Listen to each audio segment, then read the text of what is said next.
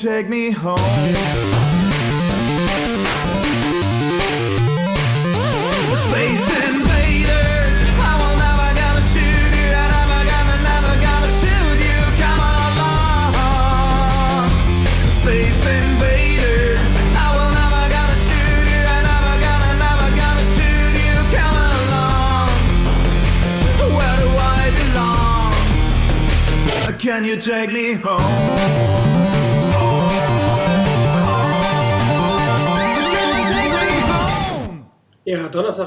Donnerstagabend, 21 Uhr und äh, dreieinhalb Minuten hier der Fräulein der Svensson Webradio mit der 209. Ausgabe. Ja, nachdem wir alle, glaube ich, so ein bisschen den Super Bowl Blues hatten und alle nicht so wirklich motiviert haben, eine Sendung zu machen, haben wir uns natürlich nicht nehmen lassen, eine Pre-Draft-Sendung, wie eigentlich jedes Jahr auch zu machen. Und äh, bei uns sieht es, glaube ich, aus wie bei allen anderen General Managern heute äh, in der NFL. Wir sind zu Hause mit irgendwie 1000 Bildschirmen vor sich und versuchen irgendwie das Beste aus dieser Situation zu machen. Mit mir, ja, wie gesagt, fast Full House von äh, links nach rechts. Äh, einem einer Chris, hallo Chris. Guten Abend. Guten Abend. 99 Rainer, hallo. Jawohl. Von der. Crispy, nochmal Chris. Hi. Hallo, schönen guten Du Abend. bist ein bisschen leise. Äh, vielleicht kannst du noch was dran drehen. Ja, ich, ich hin. Ja, ähm, das Programm für heute relativ klar. Wir werden ähm, über die Draft reden. Wir werden einen Mock-Draft machen und wir werden zum allerersten Mal diese Mock-Draft live hier machen. Äh, mehr oder weniger gut oder schlecht vorbereitet. Äh, Ihr werdet uns alle wahrscheinlich irgendwie, während die anderen reden oder draften, tippen sehen äh, oder suchen sehen, was wir denn jetzt als nächstes picken. Mal gucken, wie wir das auf die Reihe kriegen. Und der Draft-Moderator kommt aus der Schweiz. Ansonsten die drei Hessen werden die General Manager hier darstellen. Ähm, Aber bevor wir mit der, mit der Draft anfangen, ähm, lohnt es sich doch, glaube ich, einen gewissen Rückblick ähm, auf die bisherige Offseason der 49ers zu setzen, ähm, zu, nicht zu setzen, zu schauen. Upp. Da haben wir gleich das erste Problem des heutigen Tages.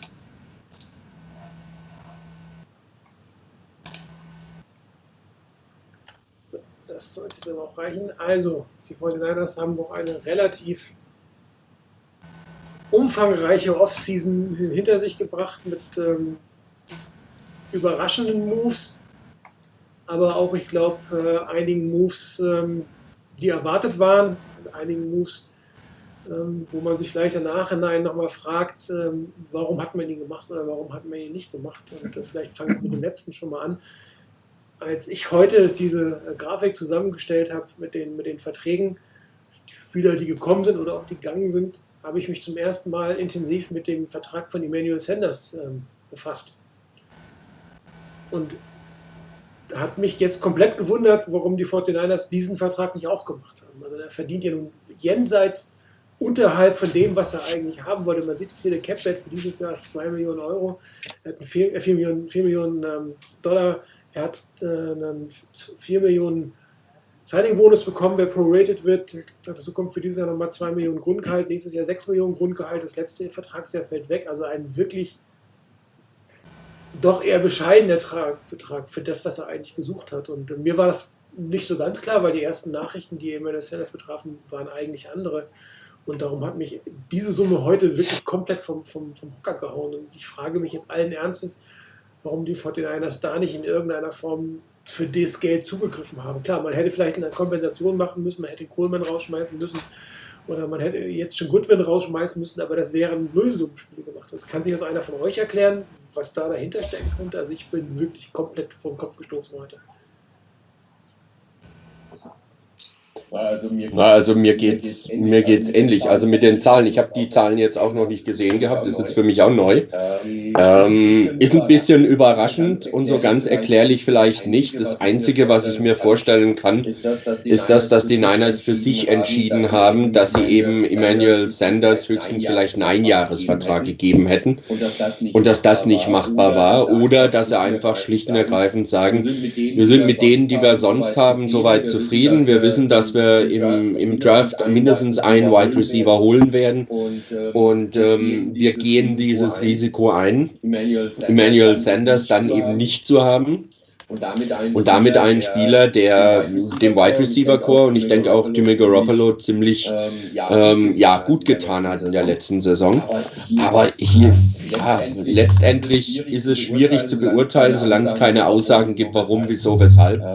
Ähm, wie gesagt, am ehesten kann ich mir vorstellen, dass man sagt, man ist mit denen, die man hat, zufrieden und will über, die, über den Draft noch mindestens einen holen und sagt sich dann, okay, in den Jungen geben wir die Chance und wir sehen das Potenzial in denen. und da wollen wir keinen Veteran vorne dran setzen, der vielleicht ein Jahr, ja, vielleicht auf, ja vielleicht auf zwei Jahre oder drei Jahre einen Vertrag hat und wir würden dem höchstens einen Einjahresvertrag geben. Also, Naja, schauen wir naja, mal. schauen wir mal. Vielleicht kommt noch was. Vielleicht kommt noch was Also raus. mich würde es wirklich interessieren. Ich hoffe, dass da nochmal was rauskommt. Ähm, hieß ja immer irgendwie, er will ein fünfstelliges Jahresgehalt haben und irgendwie hatte ich auch im Kopf, dass er das gekriegt hätte, aber das ist bei weitem nicht der Fall. Und ein Cut von, von äh, Marquise Goodwin hätte jetzt mehr oder weniger ein Nullsummenspiel ergeben. Und, ähm, dafür jetzt einen dritten und Viertrunden-Pick auf den Tisch zu legen und das dann nicht zu machen, das hat mich jetzt doch extrem überrascht, um es mal so auszudrücken. Naja gut, naja, gut fairer, fairerweise muss man ja sagen, wir haben ja noch einen Fünftrunden-Pick zurückbekommen.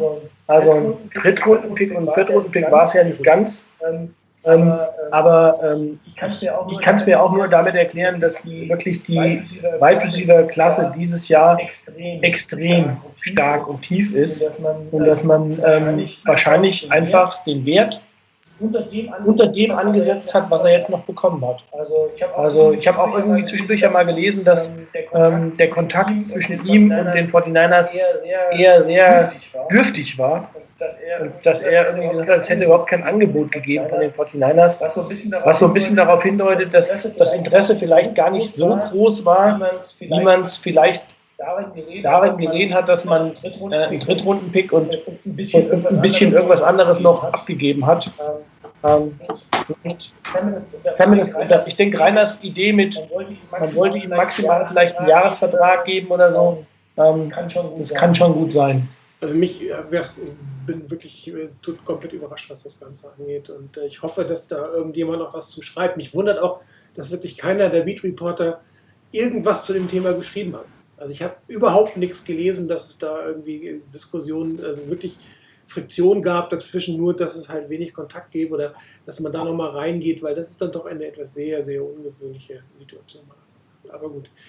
Ähm, der, der Trade für die Forrest Buckner, oder für den 13. Pick gegen die Forrest Buckner, ich habe mal die Zahlen hinten rangesetzt, 23,38 Millionen äh, bekommt er. Ähm, das sind 10 Millionen mehr, als äh, die, die 49ers gekostet hätte. Die hätte es 12,378 Millionen gekostet, die die 49ers derzeit nicht haben. Also man hätte die Offseason so, wie sie oben gelaufen ist, wie ich sie oben geschrieben hatte, nicht machen können, weil man jetzt schon negativ im Cap Space gewesen wäre, es sei denn, da kommen wir mit Jared McKinn, die 2 Millionen sind noch da oder nicht da, dann hätte man noch ein paar hunderttausend Dollar gehabt, aber da wird, glaube ich, relativ deutlich, dass die 49ers Wagner nicht hätten bezahlen wollen und können. Hätten wir, hätten wir insgesamt, ich meine, die, diese Diskussion haben wir ja auch ja schon in der Vergangenheit häufiger mal geführt, dass wir gesagt haben, diese D-Line kannst du auf Dauer nicht zusammenhalten. Kannst du nicht bezahlen. Kannst du nicht bezahlen. Also, ähm, und äh, beispielsweise jetzt auch Solomon Thomas, ähm, da, äh, selbst wenn man jetzt jemanden cutten würde, das würde nichts bringen, weil es würde halt einfach Geld kosten aufgrund der Draftposition und äh, der garantierten Summen, die er in den Verträgen hat, sodass du ja dadurch nichts einsparst. Also du hättest nichts gewonnen, wenn du irgendjemand anderes rausgeworfen hättest. Du musstest dich letztlich entscheiden zwischen Armstead und Buckner und ähm, fairerweise, der ein oder andere hat zumindest mal ja mal auch äh, von den Beatwritern geschrieben, im vergangenen Jahr war Armstead, ich sage es jetzt mal vorsichtig, nicht der schlechtere. Und er ist der deutlich billigere und es hätte keinen Nummer 13 Pick für ihn gegeben. Genau. Genau. Ja. Ich denke, das ist auch, denke, das ist auch so wirklich ein, ein Punkt. Ein Punkt ähm, man kann ihn nicht bezahlen, man kriegt was für ihn, also muss man den Pick äh, oder den Trade machen. Ich fand es eigentlich noch sehr interessant, dass es für, den, für die Forrest Buckner, der ja auch so ein bisschen gesagt hat, ich will top bezahlt werden, gibt es dann äh, in der Situation doch nur einen, einen äh, Erstrunden-Pick. Es gibt also nicht einen Erstrunden-Pick und noch etwas dazu. Ähm, ich fand eigentlich diesen, diesen Gegenwert schon noch bezeichnend. Weil Pick Nummer 13 ist natürlich schon eine Hausnummer ne, für einen vier Jahre alten Spieler. Ja, aber der, ja, aber der natürlich ein Top-10-Pick war. Also er war Top-10-Pick. Es gibt jetzt nur, in Anführungszeichen, für einen erfahrenen, guten Veteran ähm, einen First-Round-Pick Nummer 13. Ich denke, also ich bin ja nicht unbedingt der totale Buckner-Fan, ähm, muss ich da an der Stelle auch zugeben. Thomas die Snaps weggenommen, komm, gib's zu. Nee, ich, also, nee, ich, also ich fand einfach immer wieder, wenn, wenn ich mich darauf geachtet habe, auch weil Solomon Thomas natürlich viel Kritik einstecken muss, auch durchaus berechtigte Kritik, ähm, kam Buckner immer sehr, sehr gut weg, ähm, obwohl, wenn er eins gegen eins war, teilweise erschreckend wenig äh, Wirkung hatte dann gegen die, gegen die Gegner. Und deswegen, ähm, ja, irgendwie fand ich es ein Stück weit, Stück weit ähm, auch eine, eine, Bestätigung meiner Ansicht, dass es eben nicht mehr gab als diesen 13. Pick. Wenn es nur schon einen Drittrunden-Pick oder irgendwie Viertrunden-Pick noch dazu gegeben hätte, ähm, hätte eine gewisse Lücke noch geschlossen, äh, was wir in unseren, in unseren Draft-Picks haben. Es gibt halt diesen einen Pick. Ich bin total froh, dass es diesen Pick noch gegeben hat, äh, dass man da nicht irgendwie einen Vertrag auslaufen ließ und keinen Pick mehr hat. Aber ähm, dass es nur den 13. Pick gab, hat mich nicht so, nicht so, nicht so sehr überrascht. Also das wäre, ähm, wenn man ihn hätte behalten wollen, hätte man sicherlich keine Vertragsverlängerung hinbekommen, weil man sieht ja, was er, dass er keinen kein Backloaded-Vertrag, sondern Upfront Money haben wollte. Wenn man ihn unter dem 50 Option hätte spielen lassen, hätten die 49ers den einen oder anderen Move nicht machen können, definitiv nicht, weil man braucht ja noch Geld für, für die nächste Seite. Ich gehe nachher gleich mal kurz auf das Salary Cap ein. Ähm, Jerry McKinnon sicherlich auch. Ähm, die Restrukturierung ist jetzt ähm, ich sage mal, das, man hat das Maximum rausgeholt oder das Minimum bezahlt, was möglich ist. Er spielt zum Veteran Minimum von 910.000 Dollar. Äh, die zwei Millionen, die ersten zwei Millionen, die vorstehen, das sind quasi die von seinem Signing-Bonus für dieses Jahr. Und hier ist halt die extrem große Frage, was passiert mit dem Signing-Bonus-Anteil aus dem nächsten Jahr.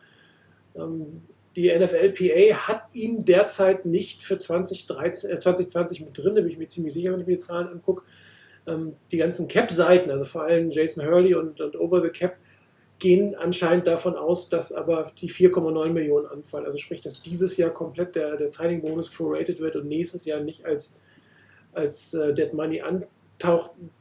Der Vertrag von McKinnon von Anfang an hat sehr, sehr viele Fragezeichen. Da wird man wahrscheinlich tatsächlich darauf warten, dass die NFLPA was hat. Eventuell hat das auch was mit dem 1. Juni zu tun. Vielleicht gibt es das da auch irgendwie eine 1. Juni oder Post June 1st Vertragsanpassung, keine Ahnung, dass da das Geld in irgendwann kommt. Also das ist wirklich der, der große Part. Die 2 Millionen selber würden den Feuerwehrers dieses Jahr natürlich sehr, sehr helfen. Wobei, ähm, ich hatte das auch schon geschrieben, die Salary Cap durch die Corona-Situation nächstes Jahr sogar sinken könnte. Also da habe ich schon die ersten Berichte gelesen, dass nächstes Jahr das unter den 198,2 Millionen landet und dann ist natürlich jedes Dead Money nächstes Jahr nochmal deutlich schwieriger. Ansonsten, was sagt ihr zu den anderen Verträgen, die so gelaufen sind? Jimmy Ward, Armstead in erster Linie waren gute Signings.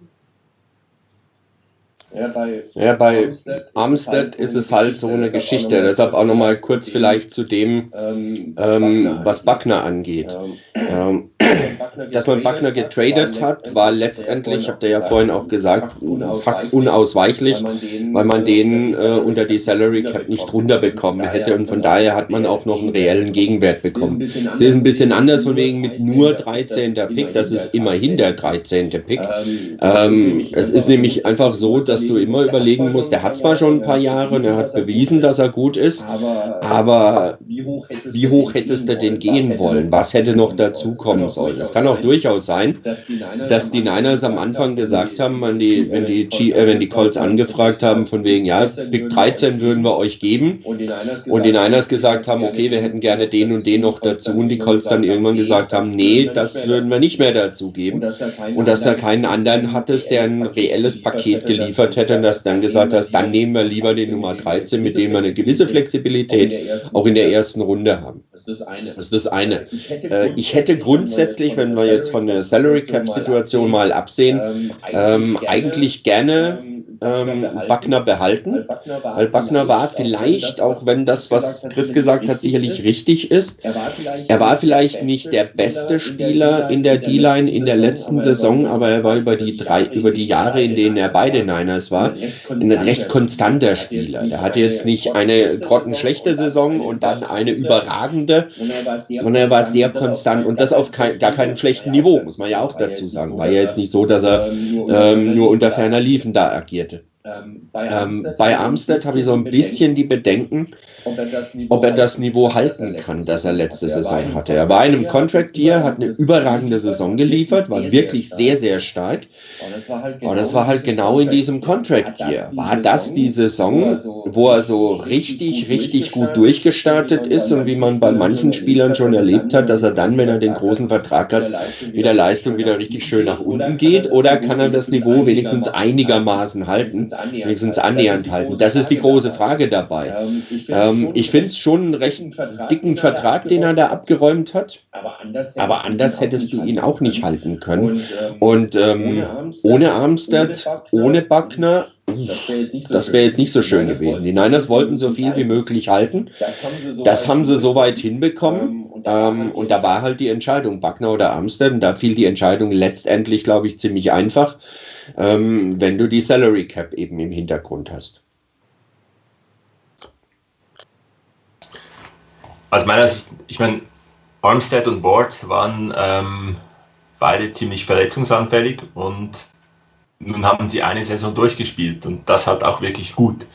Das war die, äh, die gute Saison im richtigen Moment. Ähm, die, die gewisse Sorge, die ich auch habe bei, bei diesen beiden Verträgen, ist natürlich, was, wenn sie, da jetzt nicht anknüpfen können oder wenn die Verletzungshexe wieder zuschlägt. Aber das kannst du jetzt nicht machen. In der jetzigen Situation haben sie sich diesen Value erspielt mit dieser Saison, wo sie ein Teil einer guten Defense, einer sehr guten Defense waren, die in den Super Bowl gekommen ist. Und dann kriegst du halt diese Beträge. Ähm, man bezahlt immer die Hoffnung, dass es gut, gleich gut oder besser weitergeht. Und das ist auch bei diesen Verträgen der Fall. Also ich, äh, Martin hat ja eben auch nach den anderen Verträgen gefragt. Ähm, also das Ward Resigning, das war für mich aus meiner Sicht der richtige Schritt, ähm, weil ähm, Jimmy Ward hat eine, eine, gute Saison gespielt. Der Vertrag, den er bekommt, ist angemessen aus meiner Sicht. Ähm, äh, ja, da gibt es eigentlich nicht, aus meiner Sicht nicht viel dran zu meckern, außer dem Vorwurf, den man Jimmy Ward früher gemacht hat. Ähm, er ist zu viel verletzt. Da steckst du halt nicht drin. Letzte Saison hat er halt wirklich gut gespielt und war äh, auch äh, immer oder, weiß ich, zu nahezu 100 Prozent an Bord. Also von daher, da kann man nichts sagen. Ähm, was noch auch für mich ein wichtiger Move ist aus meiner Sicht, war, dass man äh, Pearson gecuttet hat. Ähm, zweieinhalb Millionen, glaube ich, ungefähr gespart. Ich kann es nicht so richtig erkennen, Ja, zweieinhalb Millionen. Genau, und, genau, und aus meiner Sicht auch der Weak Link in der, in der O-Line, ähm, wo man davon ausgeht, aus meiner Sicht, dass man vielleicht in der Draft oder auch äh, mit den Spielern, die man hat, äh, einen besseren Ersatz bekommt. Tom Compton haut mich jetzt nicht hundertprozentig vom Hocker, sage ich ganz ehrlich. Und ganz billig ist er dafür auch nicht. Ähm, aber er kennt das System von Shanahan. Ich glaube, das war der ausschlaggebende Punkt. Und, ähm, und ähm, ja, die anderen, ja, die anderen also es ist nichts, war aber eigentlich zu erwarten, kein großes Flash-Signing dabei. Äh, das äh, hat halt die Salary Cap der 49ers einfach nicht hergegeben. Es geht, glaube ich, wie man häufig in so Super Bowl-Teams oder auch Teams, die so dicht dran sind, sieht, darum, wer hält das Team am besten zusammen und ähm, hat am wenigsten Aras. Weil ich finde immer so, gerade so in den Off-Season-Berichten, wenn man das so mitverfolgt, da wird immer nur berichtet bei den ganzen Teams, wen die neu verpflichtet haben. Aber es guckt keiner drauf, wer da abgegangen war und wer da alles weg ist und was da auch für Lücken gerissen wurden. Und da muss ich sagen, ist es bei den 49ers aus meiner Sicht, ich sage mal in Anführungsstrichen, überschaubar. Also man weiß, wo die Lücken sind, man weiß, wo, wo diejenigen äh, Bereiche sind, die man, wo, man, wo man verloren hat mit, mit Sanders und Buckner und wo man auch vorher schon äh, Bereiche hatte, Cornerback oder auch O-Line, wo man aus meiner Sicht noch nachlegen muss. Und von daher gehe ich eigentlich ganz optimistisch jetzt auch in den Draft rein.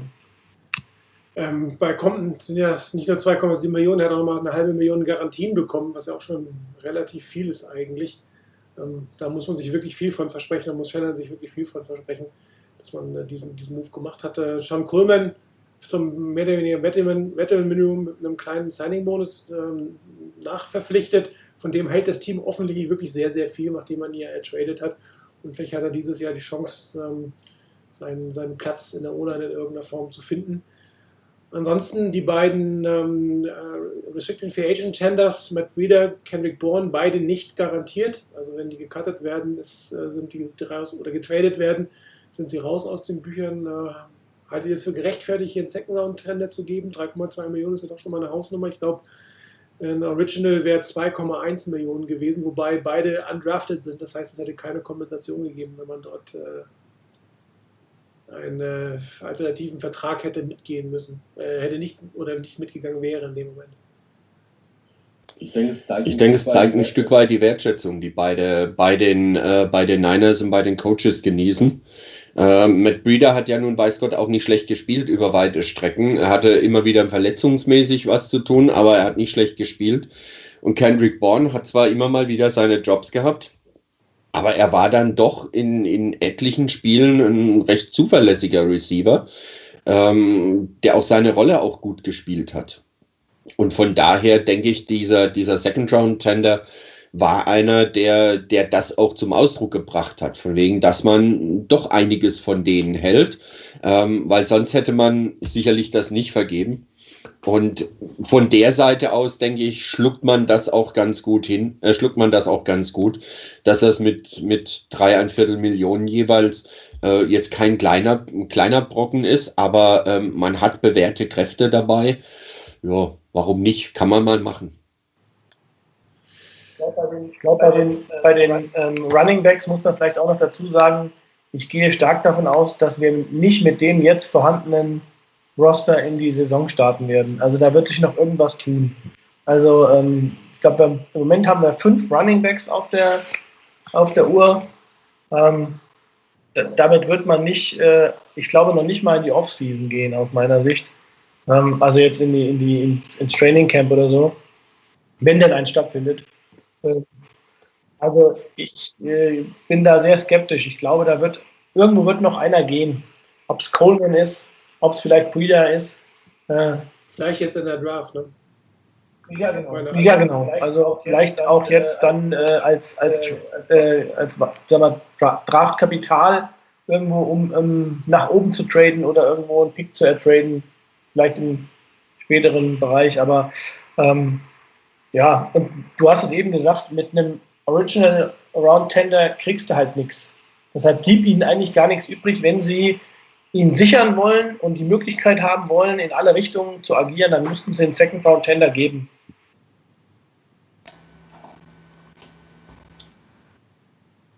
Wir haben noch einiges vor, darum gehe ich noch mal einmal kurz äh, auf die Salary Cap Situation der 49ers ein. Die müsste sich jetzt eigentlich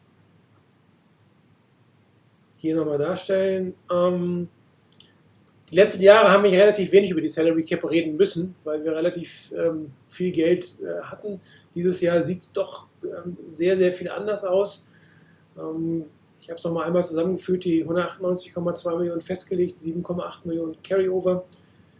Ähm, Credits, wo die herkommen, ist immer ein bisschen schwierig. Äh, das kann man eigentlich nur ausrechnen, wenn man die NFL-PL-Zahlen äh, nimmt und äh, dann kannst du sie übernehmen. Ich habe es mal versucht zu tracken, es ist äh, extrem schwierig. Ein paar Credits kann man immer wieder erklären, aber im Großen und Ganzen sind da dann Vertragssituationen, von denen du echt keine Ahnung hast, äh, wo dann Gelder hin und her gezahlt werden oder nicht gezahlt werden, zurückgezahlt werden.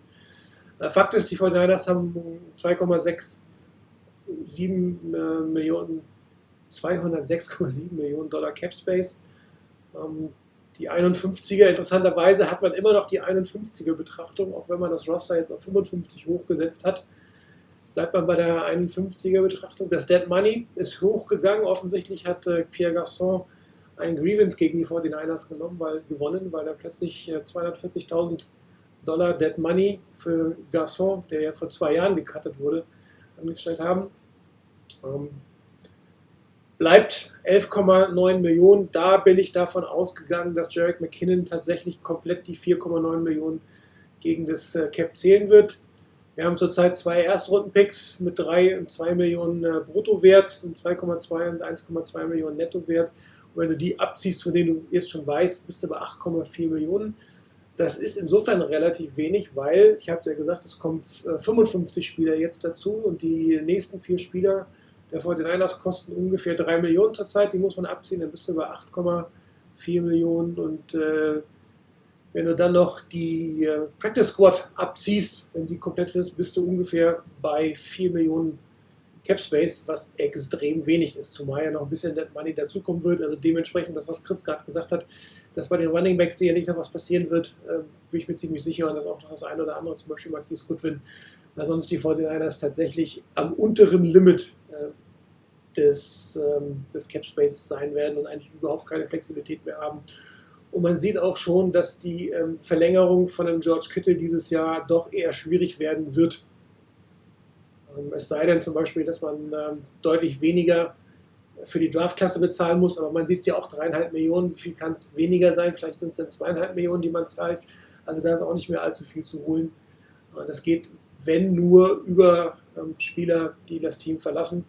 Das sind ungefähr 4 Millionen für Marquis Goodwin, ich glaube 4,2 Millionen für, für ähm, Devin Coleman. Die könnte man noch quasi rausholen, 8 Millionen, damit könnte man wieder was machen. Aber es ist einfach dieses Jahr wirklich komplett eng. Und sollte die, die, die 2021er Camp unter die 198 Millionen fallen, dann werden einige Teams einiges an Problemen bekommen. Das wird das eine sehr, sehr spannende Offseason nächstes Jahr, wenn das der Fall sein sollte. Bin ich mal gespannt.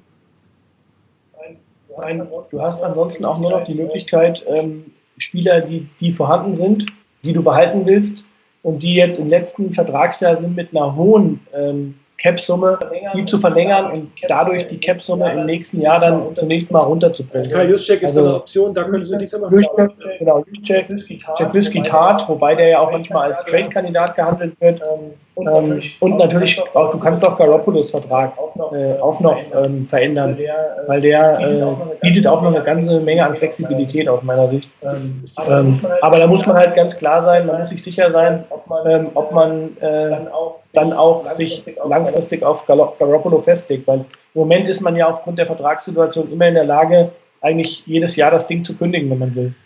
Also wahrscheinlich gehe ich, ich vermute mal, dass man dieses Jahr nichts machen wird und sich guckt, anguckt, wie es dieses Jahr mit ihm ist und danach, wenn man ihn behalten will, dann die Verlängerung reingeht. Ich glaube, dieses Jahr würde man das äh, Gespräch machen. Man sieht es ja an, an von Alexander, den du eigentlich nicht mehr traden kannst nach der, nach der Vertragsumstrukturierung. Der ist jetzt für die nächsten zwei Jahre definitiv fix. Gut, dann haben wir ja gesagt, wir probieren mal etwas und versuchen hier eine Live-Draft hinzubekommen. Und damit übergebe ich äh, an den Komisch des 49ers Fenster und Webradio ein meiner Chris. Chris, bitteschön. Hört er mich nicht? Chris? Der ist auf stumm, der ist auf stumm, stumm geschaltet. Genau. Genau. Ah, Ja. Geht etwas länger. Geht etwas länger aus der Schweiz, die, die Stummschaltung Ja, ja, aufzuheben. ist klar. Ähm, ja. ihr habt halt eine lange Leitung. Ich bin, ja, ich bin ja sehr froh, dass ich et- heute etwa ähnlich begrüßt werde wie, der, wie Roger Goodell heute. Ähm, wahrscheinlich so totale Stille.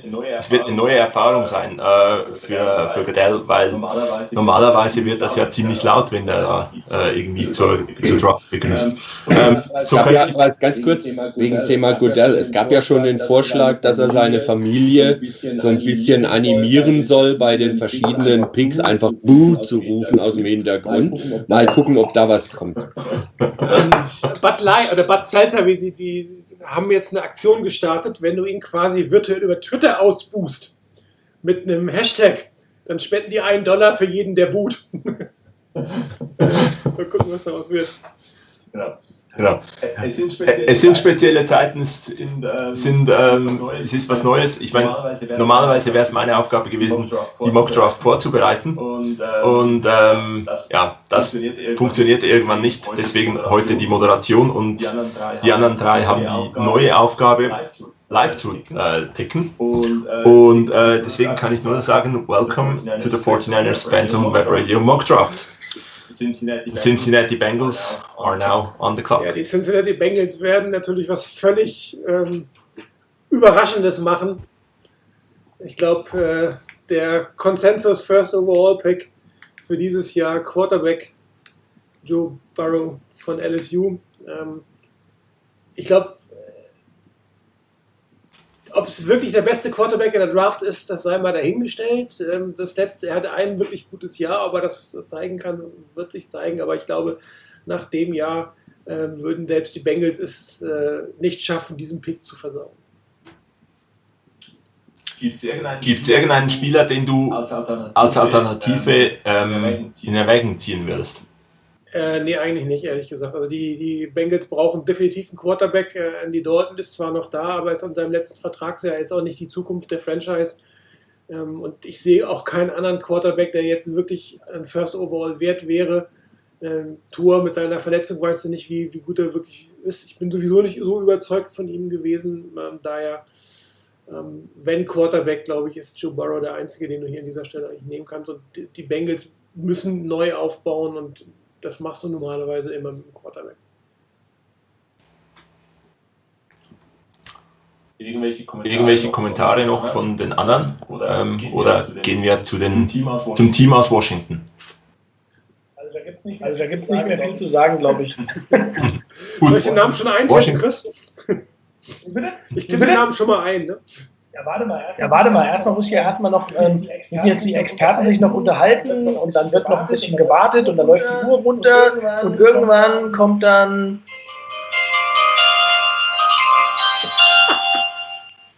Ach du Scheiße, was ist das her?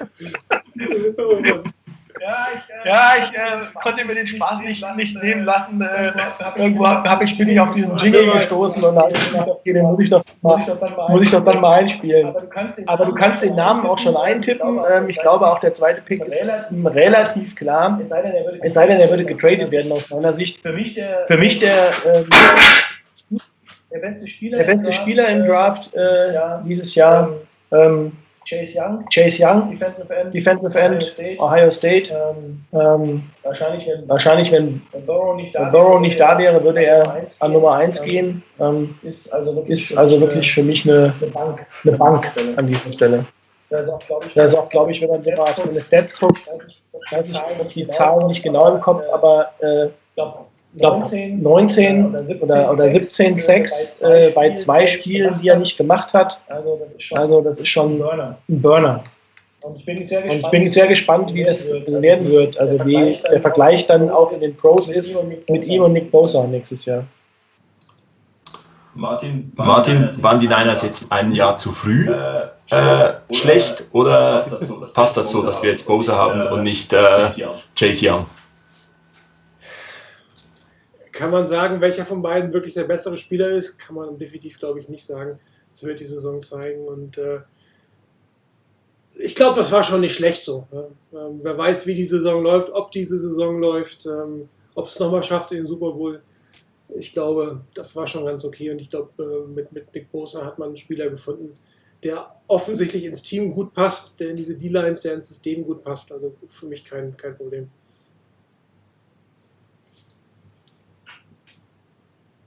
Sehr schön. Sehr schön. Ähm, die Detroit Lions sind on the clock. Normalerweise, Normalerweise würde man jetzt ja irgendwie so Dion Sanders beim Interview sehen oder irgendwas Dummes erzählen oder so. Tut mir leid, ich muss leider mit mir vorliegen Genau. nehmen. Genau. Ähm, aber sei es drum. Ähm, bis jetzt lief der, lief der Draft ziemlich langweilig, der läuft genauso langweilig weiter. Ähm, Ich kann mir nicht, ich kann mir nicht vorstellen, dass hier ein Team an zwei geht, um einen Quarterback zu holen. Ähm, ich glaube es einfach, ich glaube es einfach nicht. Wenn, dann würde das natürlich einiges durcheinander werfen. Ähm, ich habe Ähm, ich habe jetzt zwar gehört, dass die, die Falcons sehr aggressiv daran arbeiten, von Platz 16 auf Platz 2 zu kommen. Die würden aber auch Chase Young holen. Das heißt, es wird sich am Schluss nichts verändern.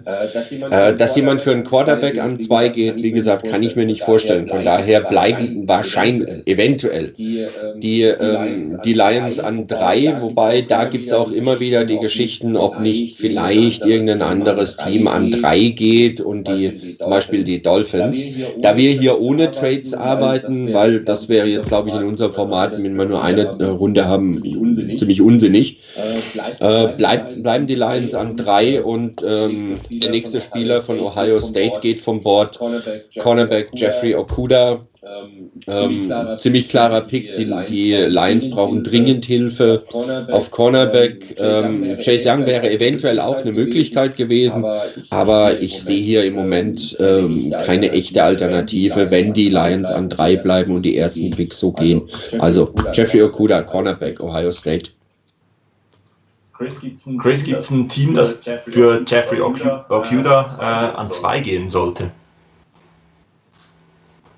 Ähm, Ähm, Sehe ich also sehe ich ehrlich gesagt nicht, weil, ähm, weil ähm, also an, also zwei an, an nicht. zwei nicht.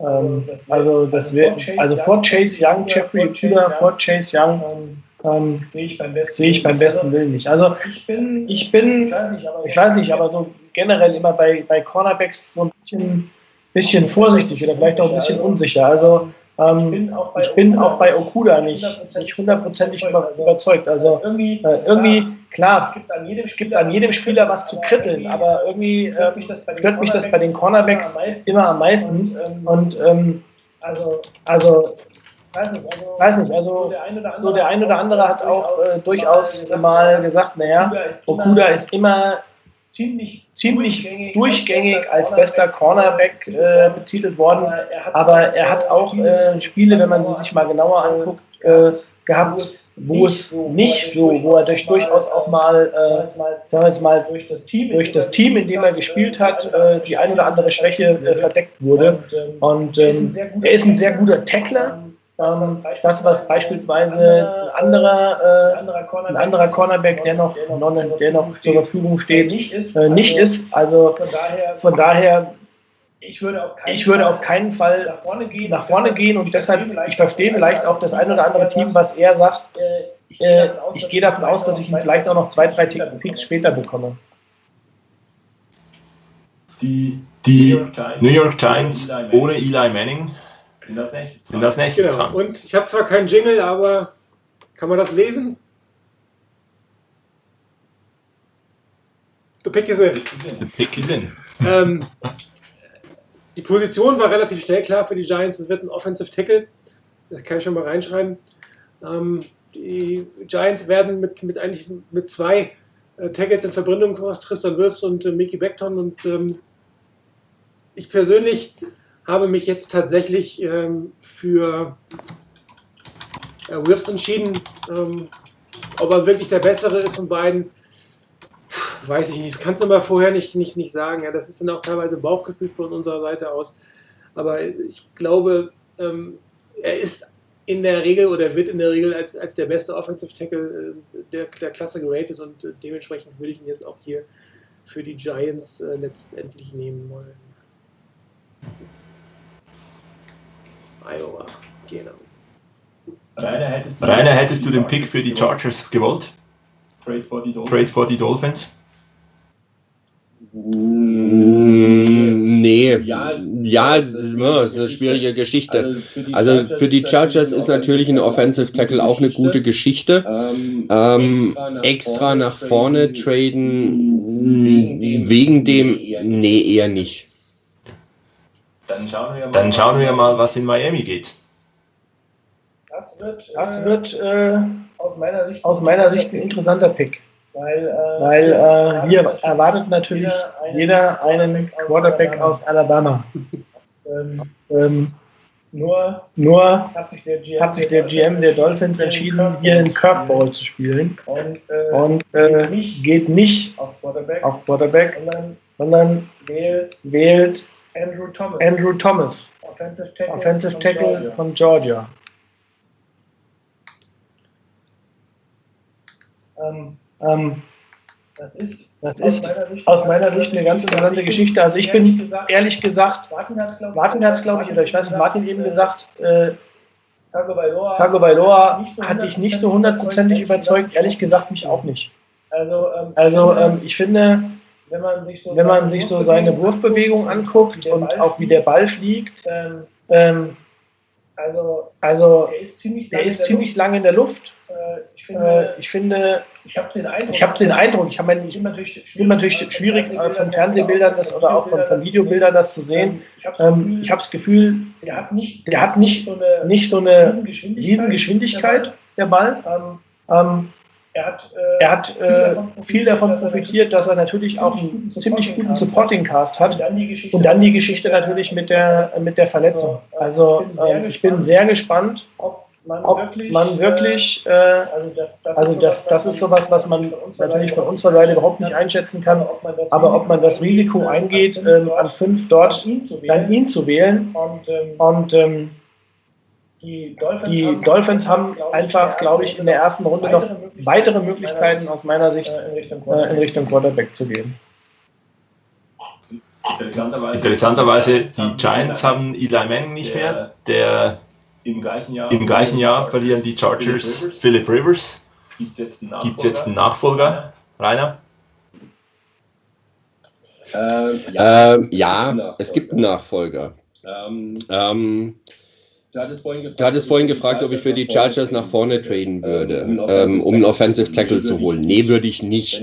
Denn ich denke, ähm, gerade im oberen Bereich ähm, gibt es doch ein paar Offensive Tackles. Da kriegst du auch an sechs auf jeden Fall noch einen, mit dem du gut arbeiten kannst.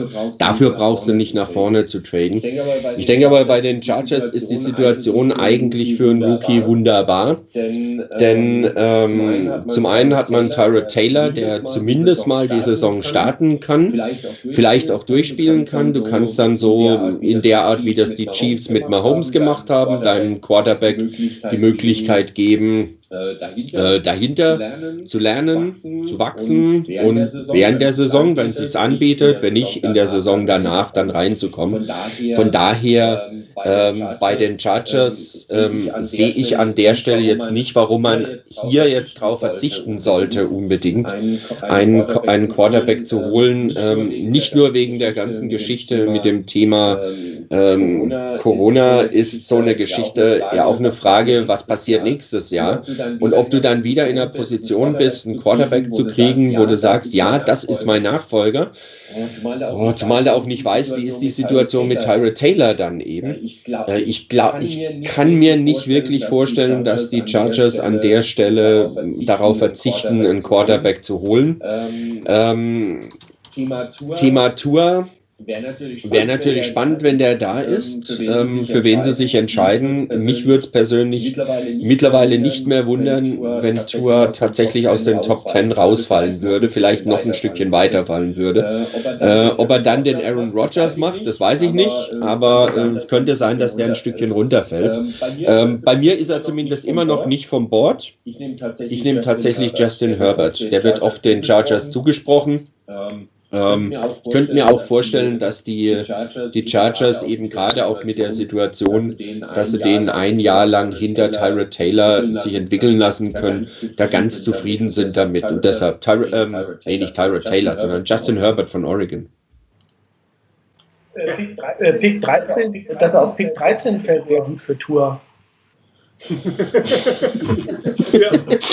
Er wird getradet. Genau. Also, Genau.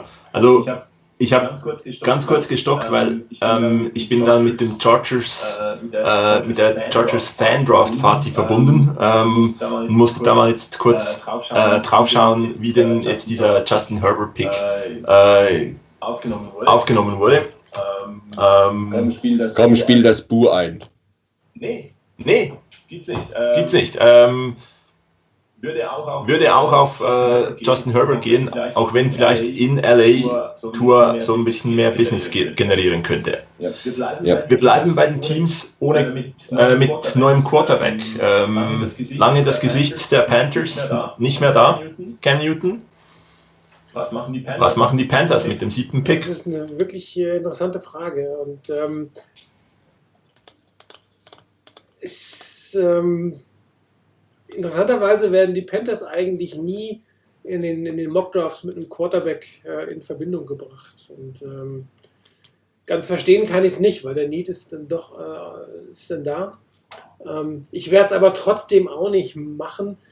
Ähm, ich bin nicht so überzeugt von, von Tour und ähm, ich weiß nicht, ob er dieses Jahr überhaupt spielen können wird vernünftig und ähm, die, die, der Rebuilding-Prozess, den, den dort in Carolina läuft, der ist auch relativ schwierig zu durchblicken, finde ich.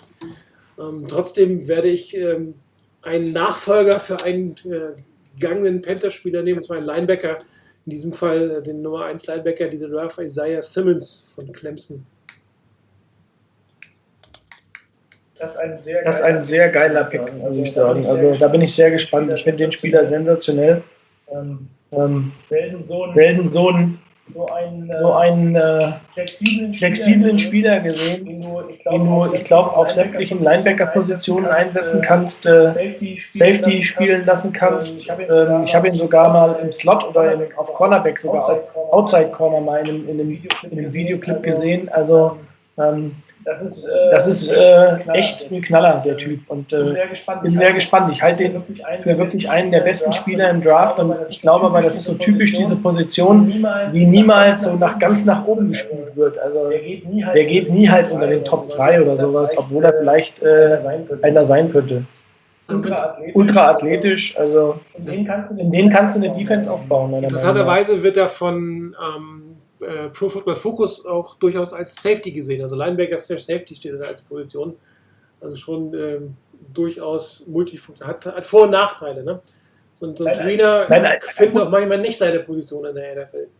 Aber, aber, so ein Aber, Spieler aber so einen Spieler kannst du eigentlich in drei Downs, in drei Downs auf dem Feld lassen, ohne dass du, ohne dass du eigentlich äh, einen Linebacker rausnehmen musst und zusätzlich einen Defensive Back bringen musst. Du kannst, Du kannst äh, den auf dem Feld lassen du spielst, und du spielst im Prinzip permanent mit einer Base Defense, obwohl du eigentlich, obwohl du eigentlich, ich sage jetzt mal auch sagen kannst, ich habe nur zwei nominelle Linebacker auf dem Feld, weil ich den gar nicht wechseln muss. Also ich bin, Also sehr gespannt, wie der eingesetzt werden wird in der Also NFL. was zum Beispiel, Also was zum Beispiel ja gerade, was du gesagt hast mit, mit Simmons, das wäre natürlich dann auch für einen Defensive Coordinator eine super Geschichte. Du kannst den drauflassen und der Gegner weiß nicht, spielt er eher so eine Linebacker-Position, soll der eher eine Aufgabe eines Linebackers übernehmen, soll er die Aufgabe eines Safeties übernehmen? Was machst du mit dem?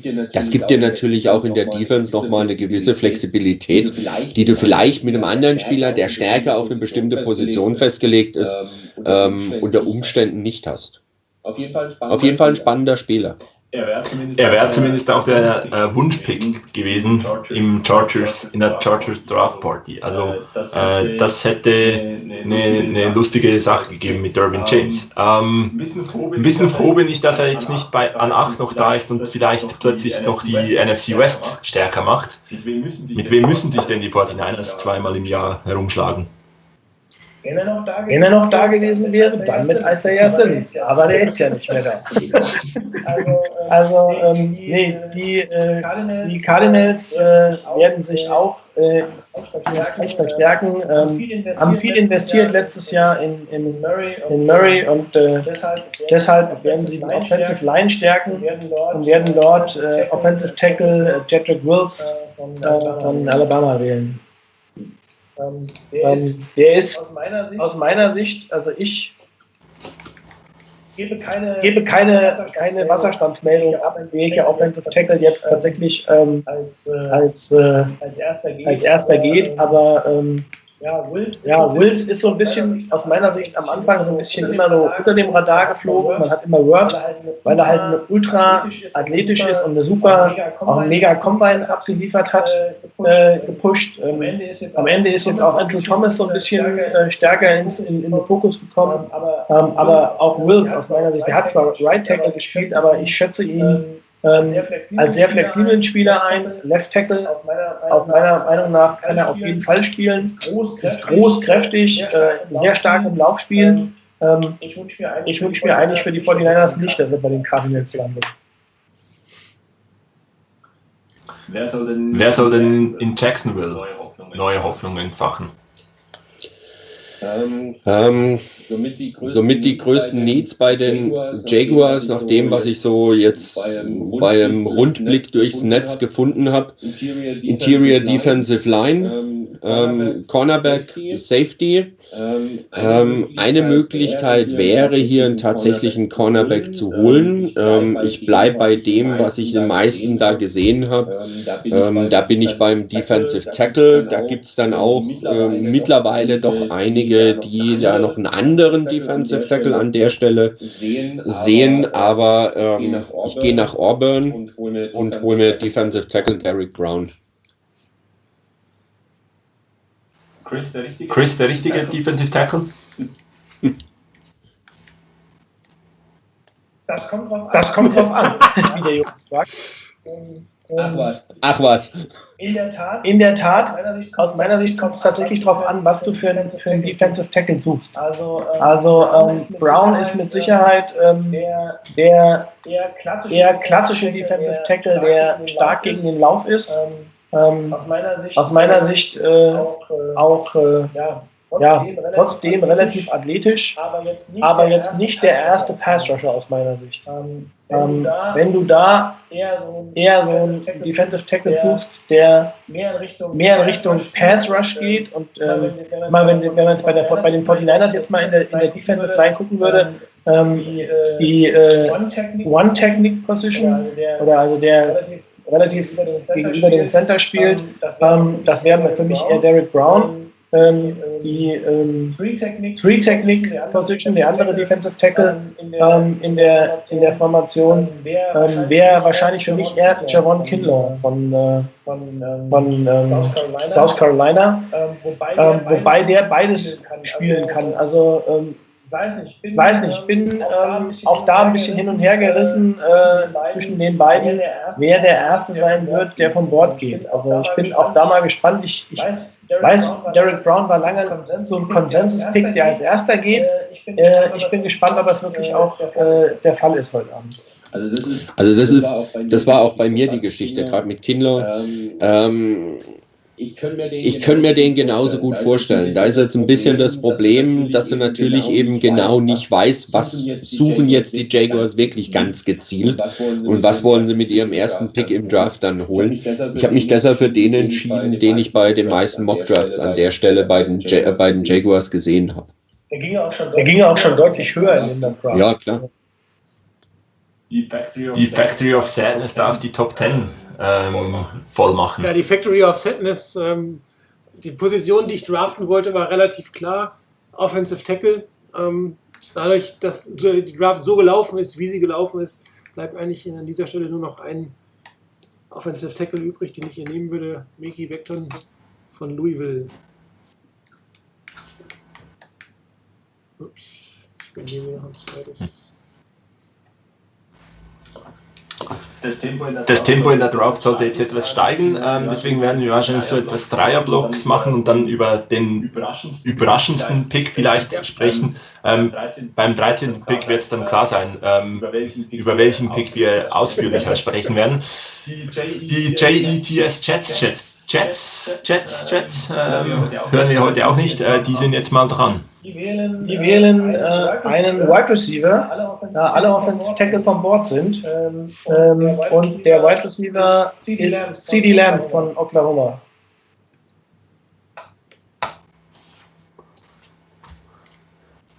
Die nicht mehr die nicht mehr ganz so sch- falsche Seite der Bay darf noch äh, einen Pick machen, bevor sie dann Ähm, Ähm, ja, nachdem die Jets gerade den genommen haben, den ich jetzt für die Raiders genommen hätte, muss ich mich umentscheiden. Ähm, Ähm, vielleicht auch spannend, vielleicht auch spannend für die Niners an 13. Ähm, Ähm, ich könnte mir da gut, ich könnte mir da gut vorstellen, im realen Draft heute Nacht, dass da irgendwas mit, mit einem Trade geht nach vorne. Vielleicht sogar mit den Niners. Ich habe einen spannenden Trade gesehen, der für möglich gehalten wird, dass die Niners zwei Plätze nach hinten gehen zu den Broncos. Ähm, Ähm, und die dann Wide Receiver nehmen die Niners trotzdem noch ein. Ähm, Ähm, ich bleibe aber erstmal bei den Raiders Und ich nehme Jerry Judy. Gibt es jetzt das, gibt es jetzt das Wide Receiver Triple. Martin, Martin, Martin hat Schweißperlen auf der Stirn. Ja. Der Chris weiß, warum ich das kacke finde. Weil genau der Wide Receiver übrig geblieben ist, den ich von den dreien eigentlich nicht haben will. Ja. Tja, Dann, Dann, dann, dann mal kurz die Frage, was würdest du hingeben, um, sagen wir, an 10 zu kommen für die 49ers? Wäre es das wert, einen der anderen beiden zu holen? Nein. Nein. Also, ähm, Rux ist natürlich ein guter Spieler. Das Problem ist, ich mag diesen Spielertyp nicht. Das hat aber nichts mit dem Spieler zu tun. Ähm, dieses, äh, ich bin klein, ich bin schnell, ich laufe nur geradeaus, ähm, gefällt mir als Spielertyp nicht so wahnsinnig gut. Das ist aber böse. Das ist aber böse. Ich weiß, dass das böse ist, aber wenn man sich anguckt, mit wem er in der NFL so verglichen wurde, welche Wide Receiver da immer mit ihm in Verbindung gebracht wurden als, als NFL-Pendant, war keiner da, der einen Pick in dieser Höhe auch nur annähernd gerechtfertigt hätte. Und ähm, darum, also am liebsten hätte ich CD Lamb, CD Lamb, da heißt nicht CD CD Lamb gehabt. Ähm, nicht nur, weil Judy ja jetzt äh, durchaus ähm, Probleme im Knie haben könnte, das wäre für mich, glaube ich, der etwas sichere Schritt von Anfang an gewesen. Ähm, ich bin jetzt gerade ehrlich am überlegen, ob ich es äh, ja, ob ich es umändere, ob ich was anderes mache. Ich glaube, also ich Ich glaube, Gehen wir doch mal hin. Ähm, Rainer, was ich, würdest du von äh, dem, für den Pick ich haben? werde die Position wechseln Bitte? und äh, in die Defensive gehen, was ich eigentlich auch nicht machen wollte in dieser Draft. Und würde mich für einen Cornerback entscheiden, und zwar CJ Henderson von Florida.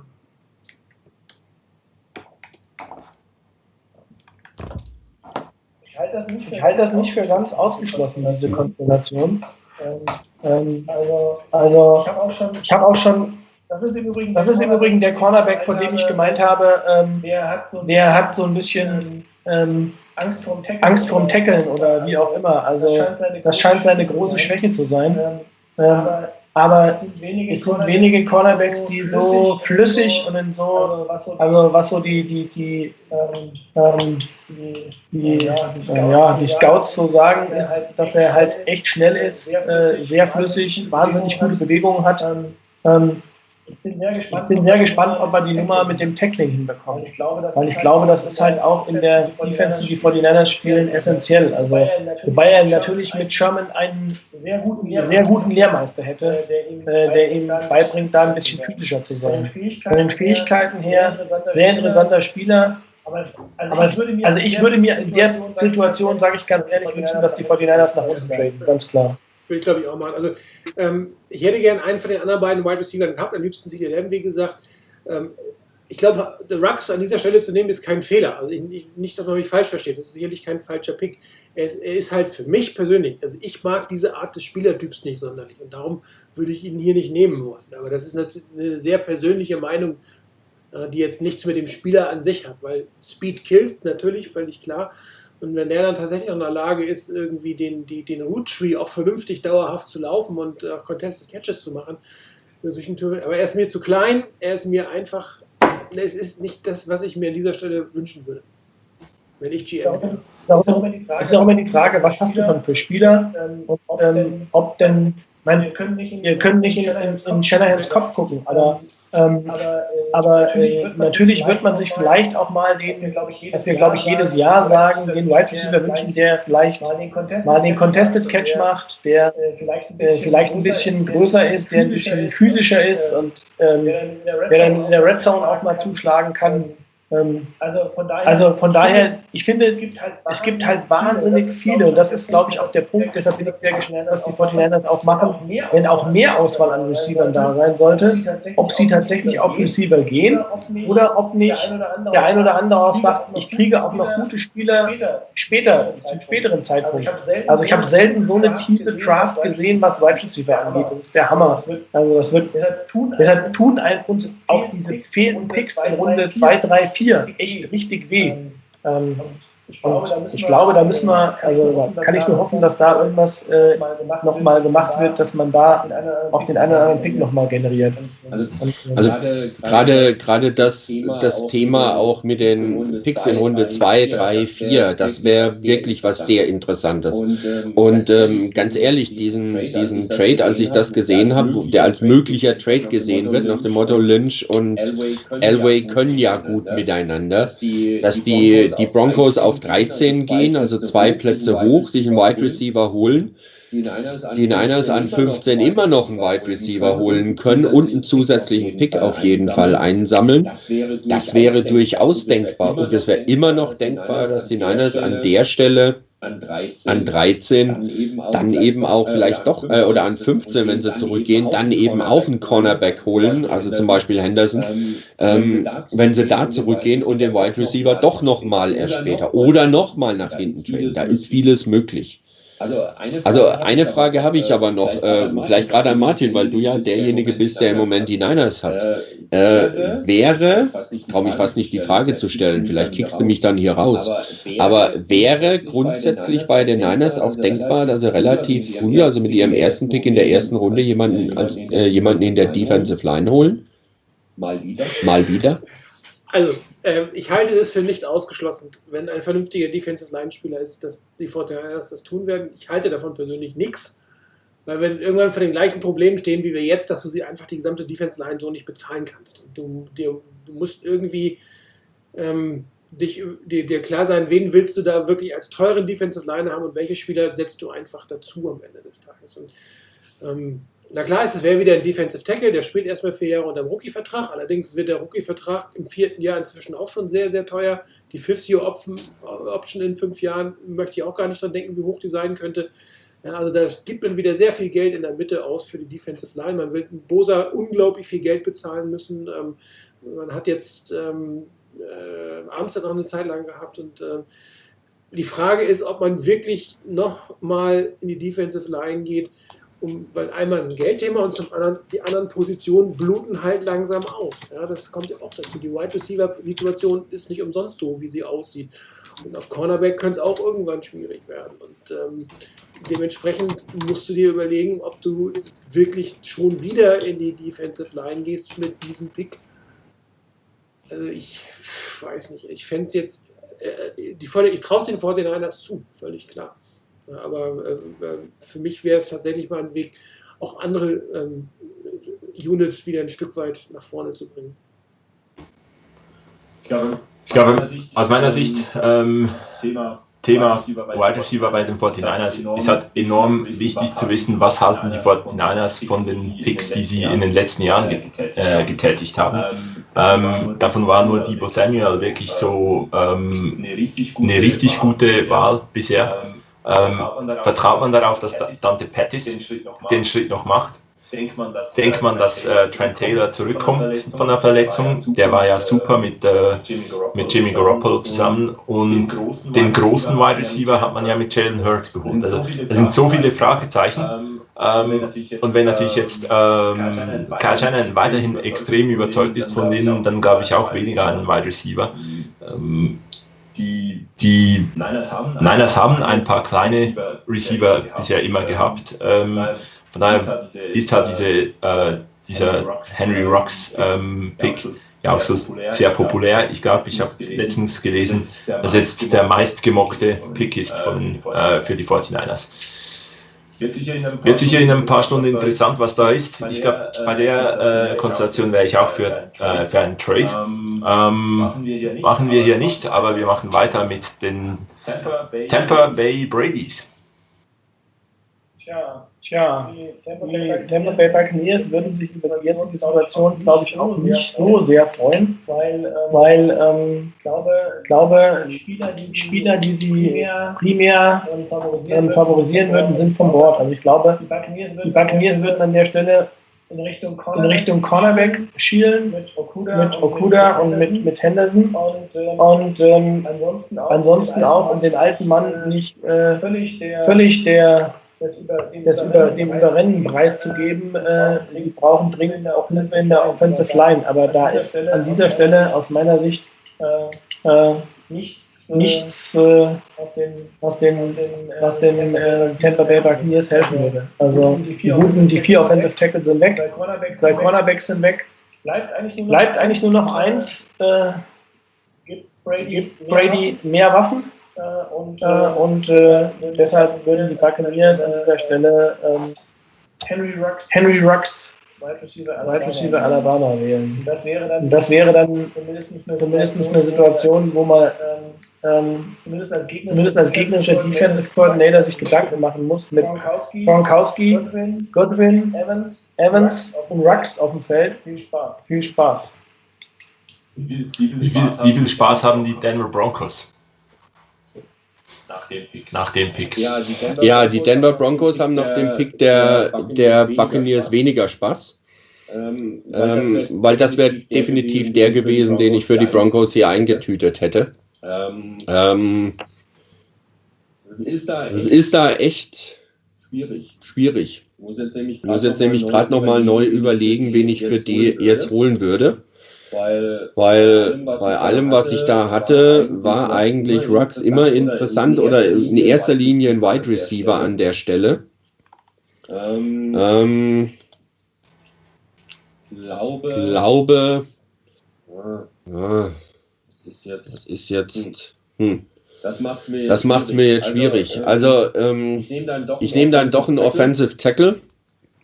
Äh, ist, Äh, ist zwar mir persönlich auch ein bisschen früh dafür, aber, aber ähm, ähm, einer, der ab und zu mal zumindest in dem Bereich immer oder ab und zu mal zumindest schon genannt wurde, ist Josh Jones, Offensive Tackle von Houston. Wenn wir jetzt einen, Wenn wir jetzt einen Trade gehabt hätten, äh, Martin, von den 49ers, von den 49ers mit den Broncos, ähm, davon ausgehen, dass Rux dann an 13 zu den Broncos gegangen wäre, Henderson an 14 zu den Buccaneers. hättest du einen Pick, Hättest du einen Pick gehabt? Jetzt an 15. ja, das ist schon eine schwierige Geschichte gewesen. Wahrscheinlich hätte ich leicht gereached und ähm, einen Wide Receiver genommen. Einen, den vierten für die erste Runde, den man nehmen könnte. Aber es wäre leichter Reach an dieser Stelle gewesen. Weiß ich aber noch nicht. Ist es, Ist es ist die gleiche Person einen Pick später kein Reach? Du meinst jetzt? Genau. Genau. Jetzt werde ich ihn aber nicht nehmen, weil die Broncos brauchen, äh, weil die Falcons definitiv keinen Wide Receiver brauchen. Die brauchen Defense und äh, gibt verschiedene Optionen. Ich habe mich äh, für einen Edge Rusher entschieden, und zwar Clavon Jason oder wie man das aussprechen mag. Haleron Jason. Jason Edge Rusher von LSU.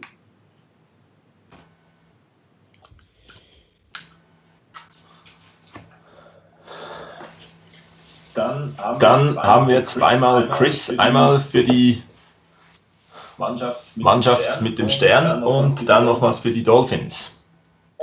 Ähm, ja, der Pick, den die Falcons gerade gemacht haben, der hat den äh, Cowboys gerade so ein bisschen in die Parade gefahren. Weil ich glaube, Weil ich glaube tatsächlich, äh, dass der relativ hoch bei den, hoch bei den, bei den Cowboys im Kurs steht an dieser Stelle. an dieser Stelle. Und ähm, das macht, es natürlich nicht einfacher. Ich glaube, ähm, die, ähm, Cowboys die Cowboys sind insgesamt in der, in der in der Offense Offense gut aufgestellt. gut aufgestellt. Es gibt eine Position, gibt eine Position, ähm, über ähm, die über die kann man noch nachdenken. man noch nachdenken. Der Der überraschende überraschende Rücktritt von Rücktritt von Frederick Frederick ähm, auf der Center-Position ist sicherlich eine ist sicherlich eine Option, wo die, wo die Cowboys was machen werden. Ansonsten, Ansonsten, ähm, Cornerback ist, Cornerback ist eine, ist eine Variante. ähm, Ähm, und ich glaube, Ed, Edge Rusher ist äh, tatsächlich ein Part, tatsächlich ein Part, wo die, wo die Cowboys, wo die Cowboys äh, nachdenken. drüber nachdenken.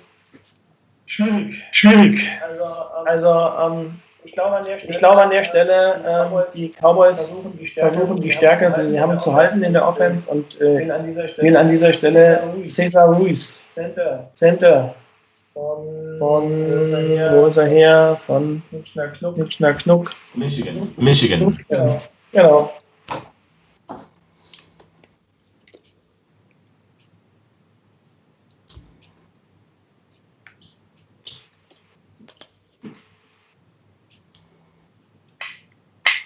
Wird nun, Wird nun Tour endlich erlöst? Ja, das ist, Ja, das ist eine gute Frage. Ich glaube, ich glaube tatsächlich, wenn das so passiert, ähm, Ich glaube nicht, ich glaube nicht, dass, äh, an der dass er an der Stelle noch auf dem Board ist. Ich glaube, da wird irgendeiner aktiv werden. an der Stelle. Also Kann ich mir beim kann ich mir beim besten Willen nicht vorstellen. Aber, Aber Ja. ähm, so, so, das ist, äh, das ist äh, eine schwierige Situation. eine schwierige Situation, weil ich, wie gesagt, nicht von ihm überzeugt bin. Aber trotzdem, Aber trotzdem, ähm, die, die Dolphins, die Dolphins einfach einfach in der Situation sehe, einen Quarterback zu nehmen. Und dann mache ich, nochmal einen Curveball bei den Dolphins und wähle einen. Quarterback, Aber ich, aber ich wähle Jordan Love von Utah State.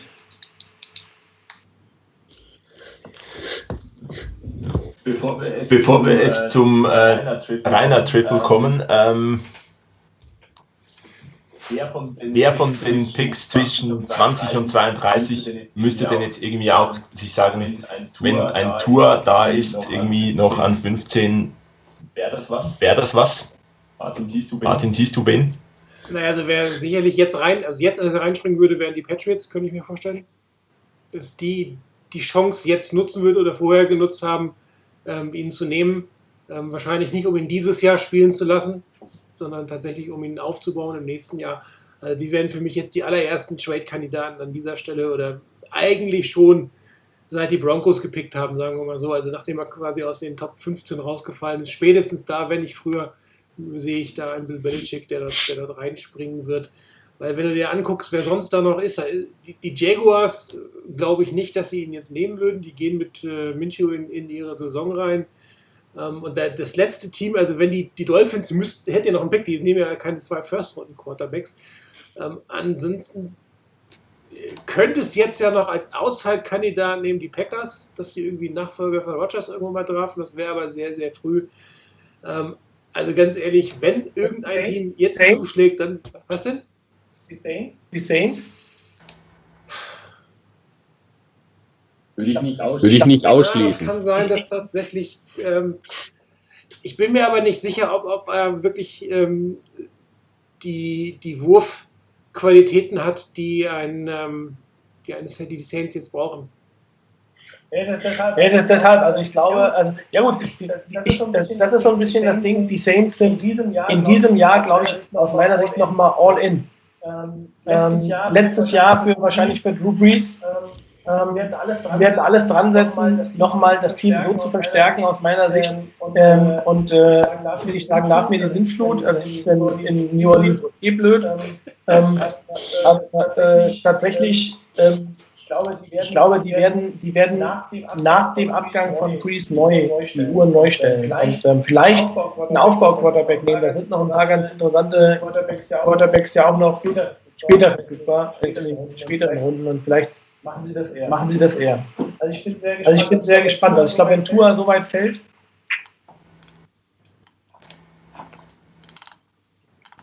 Gut.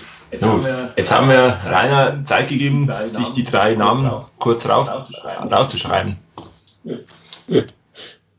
Äh, ja. Äh, ja, ich bin dreimal dran. Schöner Dreierpack hintereinander für Raiders, Jaguars und Eagles. Also gleich drei, Also Teams hintereinander, mit denen ich eigentlich so persönlich gar nicht viel anfangen kann. Aber das passt ja. Aber das passt ja, da kann ich, ist ja eigentlich egal, was ich denen zumocke. Ähm, Ähm, ich fange an ich fange an mit den Raiders.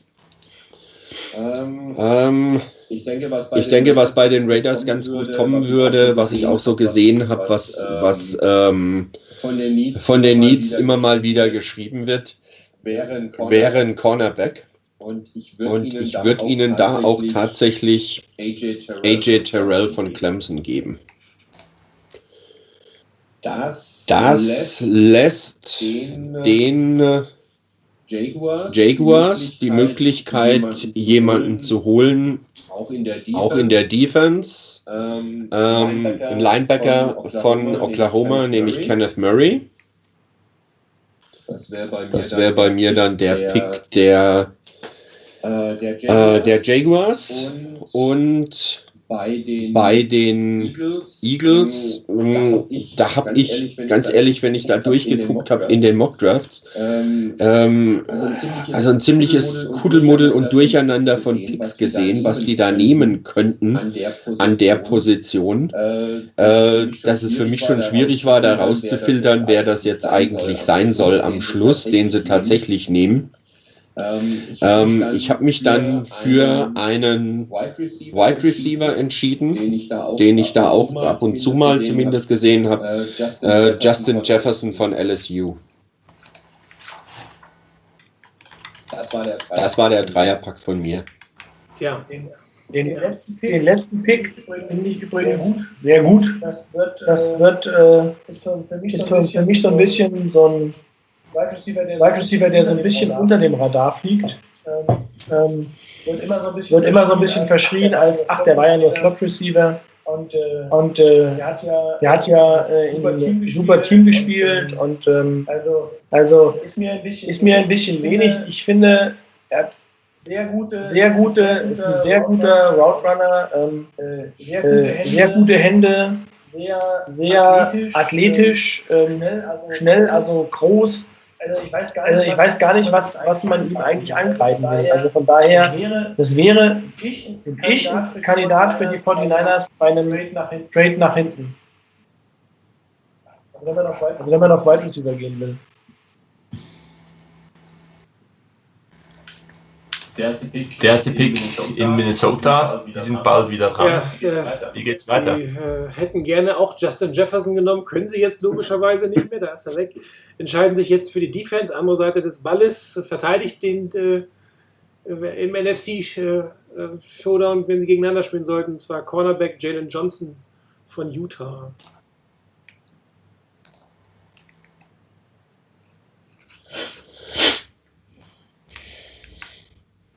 Und somit Und somit kann Bill Belichick, kann Bill Belichick sich Tour holen.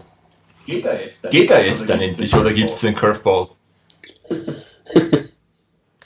Also, Also ähm, Belichick, Belichick hat seinen Quarterback, den er äh, äh, vielleicht gewählt, vielleicht gewählt hätte, ja schon äh, durch die Dolphins, durch die Dolphins sich durch, durch, hat durch die Lappen gehen sehen. Also Von daher, von daher, ähm, ja, ich glaube, es ist, ja, ich glaube, es ist unrealistisch. Ich glaube, irgendeiner wird Tour wählen, aber äh, Du musst ihn jetzt eigentlich nehmen, geht kein Weg dran vorbei. Also, also ich glaube an der Stelle, wenn man wirklich mal äh, jetzt mal, äh, wie äh, gesagt, wenn man- wie gesagt, wenn man, guckt, es gibt noch, guckt, es gibt noch, also aus meiner Seite, aus meiner Sicht noch tatsächlich von den Needs von den Needs her bei den Patriots auch noch einen großen Need, einen großen Need auf äh, Defensive Line, Edge Rusher. Ähm, da, könnte Ähm, da könnte man auf jeden Fall was machen. Da gibt es äh, mit, äh, mit Kinlaw immer mit noch, Kinlaw immer noch jemanden, der an Bord ist. Ähm, Also also ich, äh, ich äh, tue mir echt schwer an der Stelle. Ähm, Ähm, ich glaube nicht, ich glaube nicht, dass, dass Belichick die Tour annimmt an der Stelle, wenn er da wäre. Und deshalb mache ich das, auch nicht. ich, äh, Ich äh, wähle an der an Stelle Javon Kinlaw. Javon Kinlaw. Wen nimmst du? Javon Javon Kinlaw, Genau, der- South Carolina. Defensive Tackle und South in Carolina. South Carolina. Javon. Javon, er schreibt sich mit A. A-V-O-N, genau. Mit A. J-A. So, so. Anfangs haben, Anfangs haben wir mal kurz diskutiert, macht Tour denn Aaron Rodgers? Wird Da schlimmer als Aaron ja. Rodgers oder macht er denn, macht er denn Aaron Macht Rodgers? den Drew Brees wahrscheinlich. Ja, aber also, Ja, aber also äh, jetzt mal ernsthaft. Also ähm, wenn ihn die Dolphins nicht nehmen, nicht nehmen an 5 und die Chargers an 6, also da, wo man ihn eigentlich sonst ursprünglich immer unterbringt, dann sind an, dann sind an tatsächlich immer noch mal an 9 die Jaguars genannt. Und danach und danach sind eigentlich, sind eigentlich, wenn man es mal anguckt, wiederum bis zu den Dolphins, äh, ich sagen, nicht sagen freier Fall, aber kein Team, wo ich sagen würde, da passt, da passt er jetzt unbedingt rein.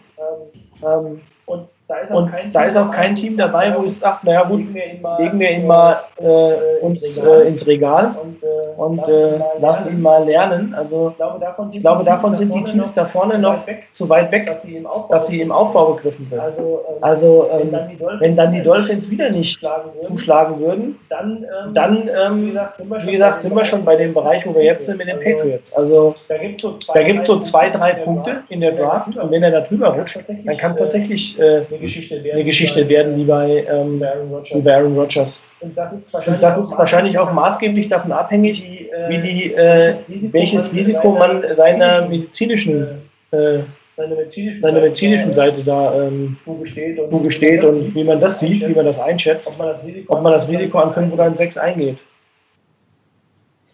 Ja, das, Ja, das ähm, macht mir die Sache jetzt, mir die Sache jetzt auch nicht leichter.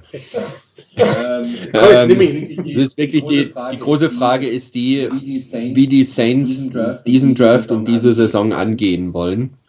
Ähm, als, Ähm, als letzte Chance für Drew Brees, dann brauchen sie jemanden, der sofort äh, Impact, äh, zeigt Impact zeigt und, äh, und ähm, brauchen sofort jemanden, der, der sie weiterbringt, egal ob in der Offense oder in der Defense. ähm, Ähm, da brauchen sie auf alle Fälle einen. Oder, Oder dass sie sagen, das wäre jetzt eine Chance für uns, über diese, über diese Saison hinaus gedacht, unseren Spieler, unseren Spieler zu, äh, zu sichern, von dem wir überzeugt sind, überzeugt sind, dass der uns die nächsten fünf bis zehn Jahre wirklich weiterbringt. Ähm, Ähm, und nach dem Motto, wir gucken, dass wir das auch so hinkriegen für diese Saison. und dann Und dann gucken wir mal, gucken wir mal, was wir danach, was wir danach machen, egal wie das dann gelaufen ist. Vielleicht hängt ja Brees doch noch mal eine Saison dran, also spielt doch noch zwei Jahre jetzt, muss man alles abwarten, auch je nachdem, ob die Saison gespielt werden kann oder nicht. Muss man alles abwarten. Man alles abwarten. Ähm, Ähm, äh, ah, nehme ich den, nehme ich den, nehme ich den nicht. Ich entscheide Ich entscheide mich für die Variante, Variante, Ja, ja, er macht nicht den er macht Aaron nicht den Rodgers. Aaron Rodgers. Tour macht nicht den Tour macht nicht den Aaron Rodgers. Äh, ich gebe Äh, den gebe den Saints an der Stelle einen Linebacker, Patrick Queen. Habe ich öfters, Habe ich öfters an der Position auch bei den Saints gesehen. Äh, Patrick, Äh, Queen, Patrick Queen, LSU. Ähm, Ähm, auch wenn ich mir, auch wenn ich mir wirklich an der Stelle durchaus vorstellen könnte, dass hier, dass hier die, die Saints auch sagen, okay, wir nehmen Tour. Das war jetzt wirklich eine, ein Coinflip. ein Coinflip. Mit Jalen Johnson, einen verletzungsanfälligen Cornerback geholt. Jetzt die Vikings nochmals dran. Diesmal nehmen sie Jetzt, Was gibt's jetzt? Offensive Line Spieler Austin Jackson von USC.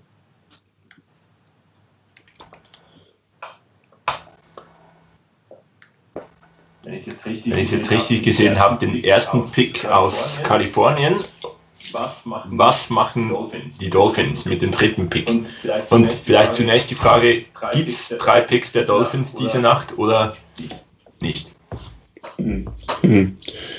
Das kann in beide, Das kann in beide Richtungen sein, dass es keine drei Picks gibt. kann sein, dass Es kann sein, dass sie irgendwo noch einen oder zwei zusammenpacken, um nach vorne zu kommen. Kann sein, Es kann sein, dass sie einen von denen, je nachdem wie, die, wie der Draft bis dahin läuft, einen von, von den drei, äh, drei Picks, zum Beispiel den an 26 nehmen und sagen, wir geben den ab für ein Team, das unbedingt in die erste Runde rein will und wir sammeln noch ein, zwei Picks ein und wenn es ein Future-Pick ist. Ähm, Ähm, Also ich sehe Also ich sehe das als gerade auch bei den, bei den Dolphins als richtig spannend an. Sind es drei Picks, sind es zwei, weil sie nach vorne gehen, sind es zwei, weil einer nach hinten geht. Ich denke, da ist alles drin bei denen.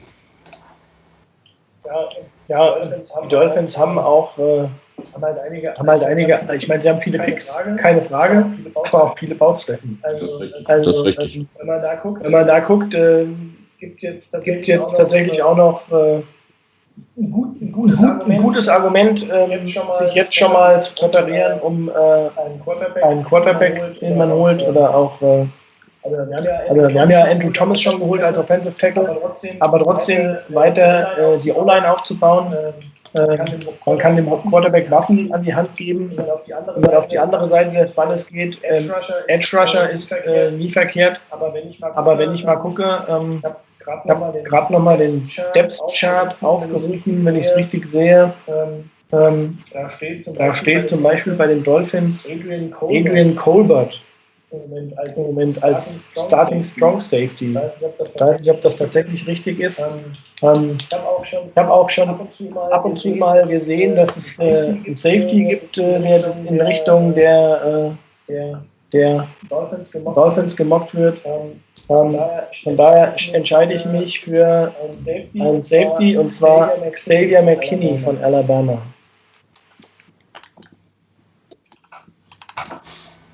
So, ich denke, So, ich denke, niemand hat was dagegen, wenn wir die Seahawks überspringen. Ähm, nee, wir nehmen denn die Suppenhühner. Ähm, Ähm, ja, lass mich, tja, lass mich nochmal gucken. Da ist nämlich jetzt auch einer, den hätte ich mir durchaus vorstellen können. Der ist jetzt gerade weggegangen. Ähm, Ähm, geh mal Interior, Offensive Line. Lloyd Cushenberry, den dritten. Von Er Alice. Von Er Alice. musste ja wegen dem Namen nur schon Ja, kommen. klar, natürlich. Ja klar, natürlich. Nur wegen dem. Namen. Äh, nee, also, Äh, nee, also die, die, Sea, die Seahawks brauchen dringend, also nicht wegen mir, aber wahrscheinlich aus ihrer eigenen Sicht, ähm, ähm, sie brauchen auf jeden Fall in der O-Line heißt was. Die der? O-Line war? Wie heißt Bitte? Cushenberry. Cushenberry. Lloyd, Lloyd, L-L-O-Y-D, Cushenberry, C-U-S-H-E-N Berry. Alt C, Der dritte. U-S-H, E- genau der, Von? Äh, LSU. äh, LSU. Auch ein Tackle, ne? Interior Offensive Line von LSU. Der ist. Das, das hast du jetzt einfach Martin angetan. Ne? Ja, was, ist ja nicht mein Problem, wenn du die Rookies nicht ja, kennst. mein, mein Problem ist, Also, dass ich ähm, irgendeinen Idioten für die Ravens finden muss. Damit war ich gerade beschäftigt. Nee, aber, ähm, Nee, aber ähm, die, die Seahawks, wenn mal objektiv dran gehen, sie brauchen definitiv Hilfe in der O-Line. Ähm, Ähm, ganz ehrlich, mich würde jetzt überhaupt nicht überraschen, wenn die Seahawks heute nach gar nicht picken würden. Das wäre so Tradition bei den Seahawks, nach hinten zu gehen, raus aus der, sind ja eh wieder am Ende der ersten Runde, rauszugehen, nochmal Picks einzusammeln. Und da, wenn sie allerdings bleiben, denke ich, wäre Interior Offensive Line durchaus ein Punkt, wo sie sagen können, okay, dann nehmen wir den.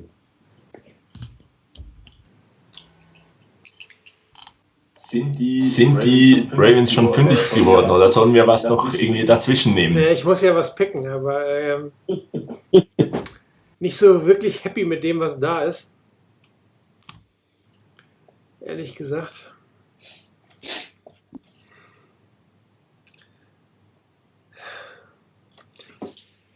Ich werde jetzt äh, einen Edge Rusher nehmen. Jetur Gross Matos von Penn State. Da hast du, Da hast du ja Glück, da hast du ja Glück, dass du den noch nehmen kannst, weil der wäre noch eine Alternative gewesen für den Seahawks, den ich auf dem Zettel hatte. Ja, dann ist ja gut, dass der quasi noch da ist und dann habe ich wenigstens irgendwie halbwegs. Hast du auch einen schönen Ja, Namen wunderbar, gefunden. oder? Gibt es jetzt wieder, Gibt es jetzt wieder einen einigermaßen normalen Namen? in Tennessee oder geht das, geht das muntere, äh, wie schreibt Martin denn diesen Namen da in die Liste, äh, Spielchen weiter? Einen Moment, ich gucke guck gerade mal, ob ich einen finde. Können Sie bitte Ju- Justin Manubuki, Manubuike nehmen oder sowas? oder oder, oder ähm, äh, Tega Vanongo von Auburn, Offensive Tackle. Also nee, den Oder klein nicht. etwas heller. Genau. Genau. Nee, also, Nee, also ähm, die Titans ähm, ähm, tatsächlich, tatsächlich O-Line O-Line ist, ist äh, äh, eine Option bei den äh, Titans. Ähm, Edge Rusher, Edge Rusher ist eine Option bei den Titans, aber ähm, ich entscheide, ich entscheide mich an der Stelle für einen für einen Cornerback Cornerback und, ähm, und ähm, ich, äh, ich äh, wähle an der Stelle Jeff Gladney von TCU.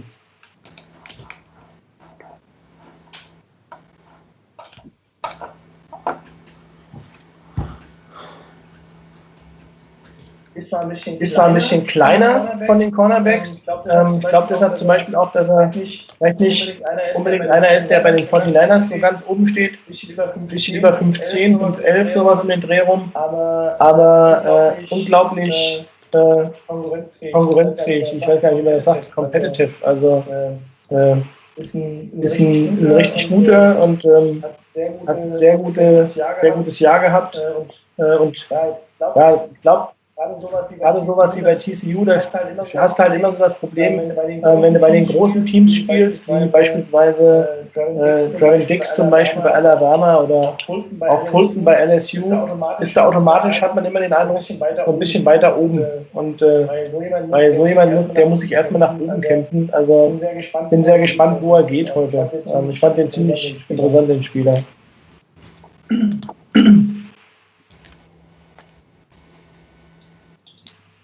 Dann hätten wir noch, Dann hätten wir noch die Green Bay Packers. Ja, Ja, Ähm, bei den ähm, bei den Packers wäre sicherlich Tight End interessant. Ich sehe jetzt nicht zwingend jemanden, den ich am Ende der ersten Runde holen muss als Tight End. Ähm, Ähm, da wäre, da wäre Anfang, Mitte zweiter Runde vielleicht interessanter. Ähm, Ähm, Wide Receiver wäre auch interessant. Gibt es durchaus auch einen. Ich nehme einen Defensive Tackle aber. Und zwar, Und zwar ähm, ein einen, der ähm, Chris und Martin, Chris und Martin durchaus bekannt vorkommen dürfte. Der Name ist auch einfacher zu schreiben, nämlich Ross Blacklock von TCU. Den habt ihr, glaube Den habt ihr, glaube ich, bei der, bei der NFL Talk äh, Mock Draft für die Niners genommen, oder? Jo, so ist es. so ist es. So, der zweite, So, der, zweite, der Originalpick der 49ers, der ja einen Pick zu früh kommt, leider.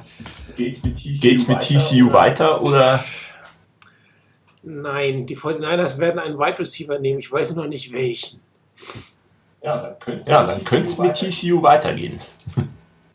Also, ich, ich nehme schon mal die Position Wide Receiver. Tja, Also, Also, ich wüsste, wen ich, ich wüsste, wen ich nehmen würde. welchen Wide Receiver? Können wir gleich da können wir gleich diskutieren. Ähm, es gibt drei, die ich mir jetzt vorstellen könnte. Ich weiß nicht, ob du noch einen vierten auf dem Zettel hättest. Der eine spielt an der Ostküste, der andere spielt ziemlich an der Westküste. Mhm. Und äh, jetzt muss ich gucken, wo der dritte spielt. Äh, Moment. Der dritte spielt in Texas.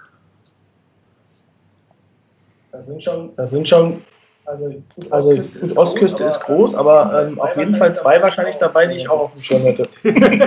Und auf welchem Schirm? Äh, Ostküste oder Texas? Ich würde Ich eigentlich, würde eigentlich in die Richtung der Westküste tendieren. Richtung Arizona? nee, Nee, Richtung Kalifornien. Richtung Kalifornien. Kalifornien. Vielleicht hast du den Vielleicht hast du den gar nicht Herrn auf dem Schirm. Pittman. Ja. Ja, Aber ich will das. aber ich will, das ist dein Ah. Pick. Ich glaube, ich nehme Brandon Ayuk von Arizona State. Wide Receiver. Wird als Yard After Catch Monster bezeichnet und das, obwohl er 6 Fuß 1 groß ist. Was für mich jetzt für einen Wide Receiver schon mal Mindestgröße sind. Ist auch echt, der Typ ist auch echt quadratisch praktisch gut. Also, äh, wirklich, ist also wirklich, äh, wenn man mal so wenn man mal so Bilder sieht, ich habe jetzt gerade neulich nochmal ähm, ein Workout. ein Workout gesehen von ihm. Ähm, Ähm, das war schon, das war schon, war schon auch echt, schon auch echt interessant. Also, Ja, Wide Receiver gibt es halt wirklich irgendwie alles. Also, ähm, schon Wahnsinn, schon Wahnsinn, was da dieses Jahr auf dem Markt ist. Für jeden, für jeden was dabei aus meiner Sicht. Und deshalb bin ich auch sehr gespannt. Also man hätte jetzt hier echt viele Namen diskutieren können an der Stelle. Ähm, also wie gesagt, also wie gesagt ich finde Pittman ziemlich interessant, ist für mich einer, der völlig unter dem Radar fliegt, den irgendwie die meisten so auf sechs oder sieben haben. Am Anfang hat man gesagt, der ist nicht schnell genug. Dann ist er bei der Draft äh, eine 4-5 gelaufen, eine niedrige. Ähm, also nicht langsam, aber auch nicht super schnell. Er ist 6 Fuß 4 groß, 223 Pfund schwer. Ähm, hängt alles, also ich glaube, ist einer der Receiver, ähm, zwei oder drei Receiver, der die wenigsten gedroppten Bälle hat äh, überhaupt. Ähm, also, also weiß gar nicht, ich weiß gar nicht wo das Problem ist. Macht Contested Catches. Ähm, ähm, hat man, immer mal gesagt, hat man immer mal gesagt, er ist so ein bisschen, äh, hat ein bisschen Schwierigkeit gegen Press Coverage, aber ähm, gut, das, gut, das äh, perfekt ist niemand, perfekt ist niemand aber also ich bin sehr gespannt. Ich finde, fand den sehr interessant, weil das tatsächlich mal ein Receiver wäre, den auch die 49ers nicht haben in der Art und Weise. Ähm, aber, Martin, ähm, aber Martin, du solltest Ayuk. Ah, jetzt, jetzt stimmt. Ähm, ähm, aber zum Thema Michael Pittman. Ähm, der steht bei, bei NFL.com zum Beispiel im Ranking der Wide Receiver an fünfter Stelle gleich auf mit Ayuk. Wird also, wird also äh, bekommt denselben Grade wie Ayuk und ganz knapp vor T. Higgins. Also ich bin auf Ayuk irgendwie gestoßen ähm, über Pro Football Focus, die ja ähm, inzwischen offensichtlich so ein bisschen äh, zur, zur Halbbibel der Mockdrafter in Deutschland geworden. Zumindest bei NFL Talk wird das wohl relativ viel benutzt. Ähm, und äh, der war mir vorher eigentlich auch nicht so wirklich auf dem Schirm gewesen. Ich fand es aber, was man gelesen hat, relativ spannend. Und wie gesagt, ich, mit 6-1 finde ich relativ gut. Punt Returner, also einigermaßen Speed. Yard after Catch ist eine seiner größten Stärken. Ähm, daher mal gucken. Also es ist ein Spieler so nach meinem, nach meinem Typ. Ob das ein Spieler nach Shannonhans Typ ist, weiß ich natürlich nicht.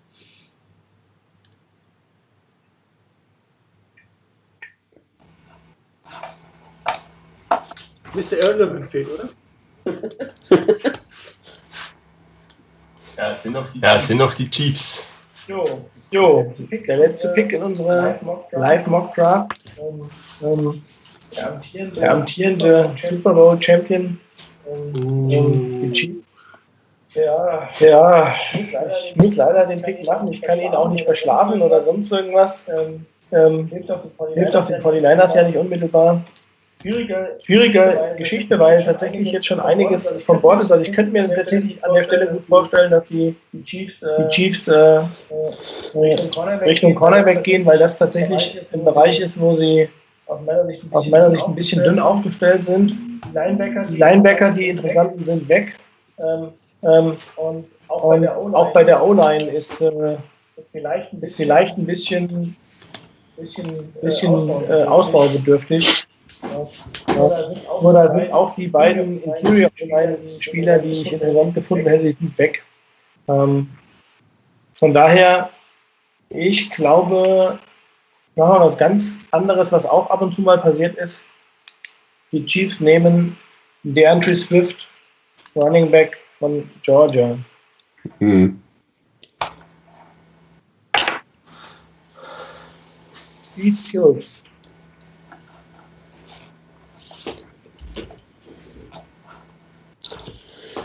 Erste Runde ohne Tour. Genau. Also, ich meine, für die 49ers eigentlich eine, eine gute, ähm, äh, eine gute Entwicklung, eine gute Entwicklung, wenn äh, Tour an beiden Picks irgendwie noch verfügbar ist. Ähm, Also einen Trade, also einen Trade sollte man dann irgendwie äh, hinkriegen. Definitiv. Also ich glaube, das, also glaub, das, was wir gemacht haben, ist ziemlich unrealistisch. Nein, sag doch sowas nicht, bitte. Also, ähm, Stimmt, ja, du hast recht, ohne Trades geht's nicht heute Nacht. Nee, also ich glaube tatsächlich, ähm, da merkt man das auch jetzt in so einer Situation. Ich, ich hat ja, es hat ja auch schon viele gesagt, dass aufgrund der Situation ähm, sich einfach in den, in den, wie es in der Vergangenheit eigentlich immer war, dass man sich sehr häufig getroffen hat. Die, haben, die Scouts haben sich häufig getroffen bei der Combine, bei den Pro Days und ähm, ich glaube, ähm, ich weiß gar nicht, wer es gesagt hat, aber ähm, ich glaube, Daniel Jeremiah hat das so schön beschrieben, dass sich dann aus diesen ganzen Treffen und den Unterhaltungen auch irgendwo so, eine, so ein Konsens äh, verfestigt. Wer ist wo, Wer ist wo, wer im Ranking, im Ranking, also da nähern sich da die nähern sich die Rankings und die Draftboards ein bisschen an. Und das hat man in diesem Jahr gar nicht. Also deshalb meint er, es wird, es wird, äh, die Draftboards, die Draftboards werden so extrem voneinander abweichen wie noch nie. Und, ähm, Und ähm, das wiederum kann natürlich sein, dass dann die GMs von den verschiedenen Teams tatsächlich, tatsächlich ähm, sehr unterschiedlich, sehr unterschiedlich die Wertigkeit der Spieler bewerten, damit vielleicht auch bereit sind, häufiger mal einen Trade einzugehen, weil sie einen Spieler hoch gerankt haben auf ihrem Board, der noch da ist und ähm, den vielleicht ein anderer gar nicht so hoch gerankt hat. Also ich bin echt gespannt. Es könnte darauf hinauslaufen, dass wir viele Trades sehen Oder aber, dass, oder aber, dass die, die, die GMs genau, die GMs genau das Gegenteil machen und sagen, ach, wahrscheinlich ist der nur auf meinem Board hoch, wer weiß, den andere auch hoch hat. Ich gehe mal das Risiko ein und hoffe mal, dass er durchrutscht. Also, ähm, Also ähm, das wird, das wird, das wird dieses Jahr echt eine, eine interessante Geschichte werden, wie, wie die, man mit dieser, wie man mit dieser Situation, dass man so einen Konsens nicht hat, umgeht. Ja, wenn wir jetzt nochmal auf die 49ers Draft kommen, vielleicht auch von der strategischen Geschichte. Ähm, würdet ihr die beiden Picks machen, 13 und 31, oder würdet ihr eher ein oder beide traden wollen? Ich denke, das ist Ich denke, das ist das, das Thema, das, Thema, das du immer hast äh, in jedem Draft.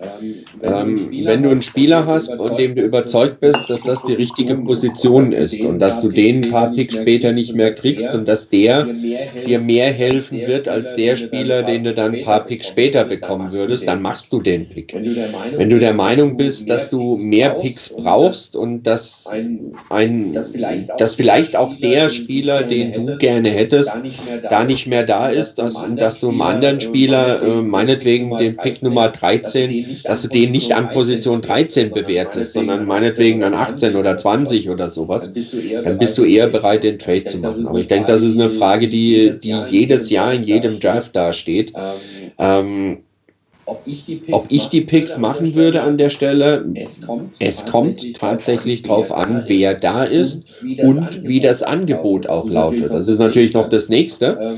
Ähm, Ähm, was für ein Angebot bekomme ich? Ähm, bekomme ich ein Angebot, wo ich sage, also das kann ich nicht ablehnen, gerade mit dem Thema, dass die Niners nach ihrem Pick 31 doch eine lange Zeit haben, bis sie wieder dran sind, um da in diesen Runden 2, 3, 4 noch ein bisschen was aufzufüllen. Ähm, Ähm, dann würdest du natürlich den Trade machen. aber wenn du von, einem Spieler so absolut überzeugt bist, dass das genau der richtige ist und dass auch der Platz, an dem du den nehmen würdest, der richtige ist, dann tradest du nicht. Dann nimmst du den Spieler. Ein Stück weit, ein Stück weit interessant auch bei den Trades kann sein, ähm, ob die wie eine wie eine allfällige Draft 2020 2020 aussehen würde, wenn es keine Saison, gibt. aus irgendeinem Aus irgendeinem Grund. Gibt's Also gibt es die Picks wirklich, ähm, in welcher Reihenfolge, wie wird ermittelt, wer jetzt Pick 1 hat oder so. Ähm, ich weiß nicht, ob da irgendwie die, die NFL ein Szenario hat, was die Teams kennen, ähm, weil ansonsten sind Future Picks auch ziemlich äh, ein ziemliches ein ziemliches Risiko, weil du, also du weißt halt überhaupt nicht, was da dann zukünftig kommen soll, wie es dann weitergeht. Also eigentlich müsste die NFL was haben, genau deswegen. Also die müssen einen Plan B haben, die müssen sich überlegen, wie gehen sie in diese Saison, was machen sie, wenn die Saison nicht stattfindet, was machen sie, wenn die College-Saison nicht stattfindet, das ist natürlich auch nochmal ein Thema. Ähm, wie wird es mit der Draft weitergehen? Die Draft ist aber wieder im CBA hinterlegt, das heißt, das ist so, so, äh, ohne geht es auch nicht, verlosen geht es auch nicht, aber die werden sicherlich irgendeinen Ansatzweise einen Plan B mit den Teams besprochen haben, weil, weil das Traden von Future Pick kann ja nicht plötzlich auf 2022 funktionieren, also als Standard gehen. Ja, und eventuell gibt es dann tatsächlich noch irgendwelche Kompensationsmaßnahmen oder äh, dass du dann tatsächlich 22 vielleicht noch einen Ausgleich bekommst, in irgend, also dass man solche Sachen, so die Konditionen zum Beispiel dort anders verhandelt. Ähm, ich könnte mir aber durchaus vorstellen, dass man tatsächlich dieses Jahr nicht allzu viele Future Picks äh, reinwerfen wird und dass vielleicht eher Spieler getradet werden oder die, die, die Picks in dieser Saison, weil halt die Ungewissheit da ist. Und man sieht ja auch immer, ein, ein Joe Burrow war letzt, wäre letztes Jahr nie im Leben ein äh, Nummer 1 Overall-Pick gewesen. Und äh, wenn die College-Saison nicht, nicht, nicht, nicht, nicht, nicht stattfindet, dann fehlt sozusagen ein ganzes Jahr, wo du Spieler bewerten kannst und solche Geschichten. Und äh, kann ich mir durchaus vorstellen, dass man mit der Draft nächstes Jahr als NRL-Team etwas vorsichtiger umgeht und halt nicht unbedingt die Future Pick. Oder dass dieser Future Pick deutlich weniger wert ist, als es zurzeit der Fall ist. Bis jetzt war es ja eigentlich immer, dass ein Future Pick eine Runde weniger ist. Vielleicht ist er dieses Jahr zwei Runden weniger in irgendeiner Form. Also ich denke, Also ich denke, gerade mit dem, gerade mit dem mit Future Picks, wie sieht das dann nächste Saison aus, wenn, also im nächsten Draft aus, falls weder im College, weder im College noch in der NFL gespielt werden kann. Ähm, ich hoffe, dass die NFL ein entsprechendes Szenario bereit hat, schon und, und schon fix hat, oder zumindest in groben Zügen, so dass du sagen kannst, so in etwa wird es aussehen, von Feinheiten abgesehen. Ähm, was ich mir vorstellen könnte, jetzt wirklich so aus ins Blaue hinein, wäre das, dass du quasi das Ranking der letzten Saison nimmst, ohne irgendwelche Trades, die es da gegeben hat, und einfach guckst, wer ist an 1, wer ist an 32 und wer ist dazwischen. Und dass du dann Gruppen machst von meinetwegen vier Teams, von Platz 1 bis 4, von Platz 5 bis was weiß ich was. Und dass du dann innerhalb der Gruppen von Runde zu Runde ähm, rotierst oder dass du dann auch mal andersweitig austauschst, um da andere Teams in, in, eine, in eine Position zu bringen. Das wäre eine Sache. Die zweite Sache wäre die, wenn es keine College-Saison geben kann, ähm, ob es dann vielleicht für, für College-Spieler die Möglichkeit gibt, quasi diese Saison noch nachzuholen am College. Also diejenigen, die jetzt in die Senior-Saison gehen würden und dann eigentlich runter wären vom College, ob die dann eine Möglichkeit haben, noch eine Saison zu bleiben. Ähm, oder, ob der Draft, dann nächste Saison komplett ausfällt oder ob es nur, nur ein Szenario gibt, wo du sagst, okay, wir machen eben mit einer Art Kompensation, wie auch immer die dann aussehen wird. Es ist mit Sicherheit im Moment eine extrem schwierige Situation, gerade was Future Picks angeht. Ähm, am sinnvollsten, denke ich, ist es im Moment, wenn Teams wirklich, wie das eben gesagt hat, dass mal den möglichst wenig Future Picks reinbringen, weil du einfach nicht wirklich weißt, was passiert da. Habe ich was von dem? Ist der Pick was wert? Ist der nix wert? Ähm, möglichst wenig. Und daher das Thema mit Spielern einbringen ist ist eine Sache, die ich mir vorstellen könnte, dass die diese Saison, dieses Mal, heute, morgen, übermorgen, ähm, durchaus häufiger eine Rolle spielen. Dass es da mehr Trades gibt, die, die den Spieler beinhalten, als man das in den letzten Jahren gesehen hat. Ich glaube, ähm, was tatsächlich auch noch eine Option ist, ähm, die, wie, man damit um, wie man damit umgeht. Möglicherweise keine College-Saison, insbesondere mit der Frage, äh, das könnte die Supplemental Draft äh, werden, wo die mit Abstand meisten Spieler äh, dafür noch melden werden. Ähm, also das wird man, das ist ja meistens, ich glaube im Juli irgendwann, da wird sich abzeichnen, wie die Situation in den Vereinigten Staaten sein wird, ob da äh, sich das Ganze etwas normalisiert hat und ob man irgendwie wieder solche Veranstaltungen starten kann. Ähm, das könnte auch nochmal eine Option sein, weil dann ähm, die Teams wissen dann, was sie abgeben, die Spieler wissen, ähm, dass sie äh, unter welchen Bedingungen sie in den Draft gehen, weil das wäre nächstes Jahr tatsächlich völlig offen, diese Geschichte. Also, aber die, die Draft der 49ers, ja, da waren wir ja eben auch noch. Ähm, also Frage, würde ich die Picks machen? Ähm, also ich würde wahrscheinlich äh, hoffen, dass die 49ers äh, möglichst häufig nach hinten traden.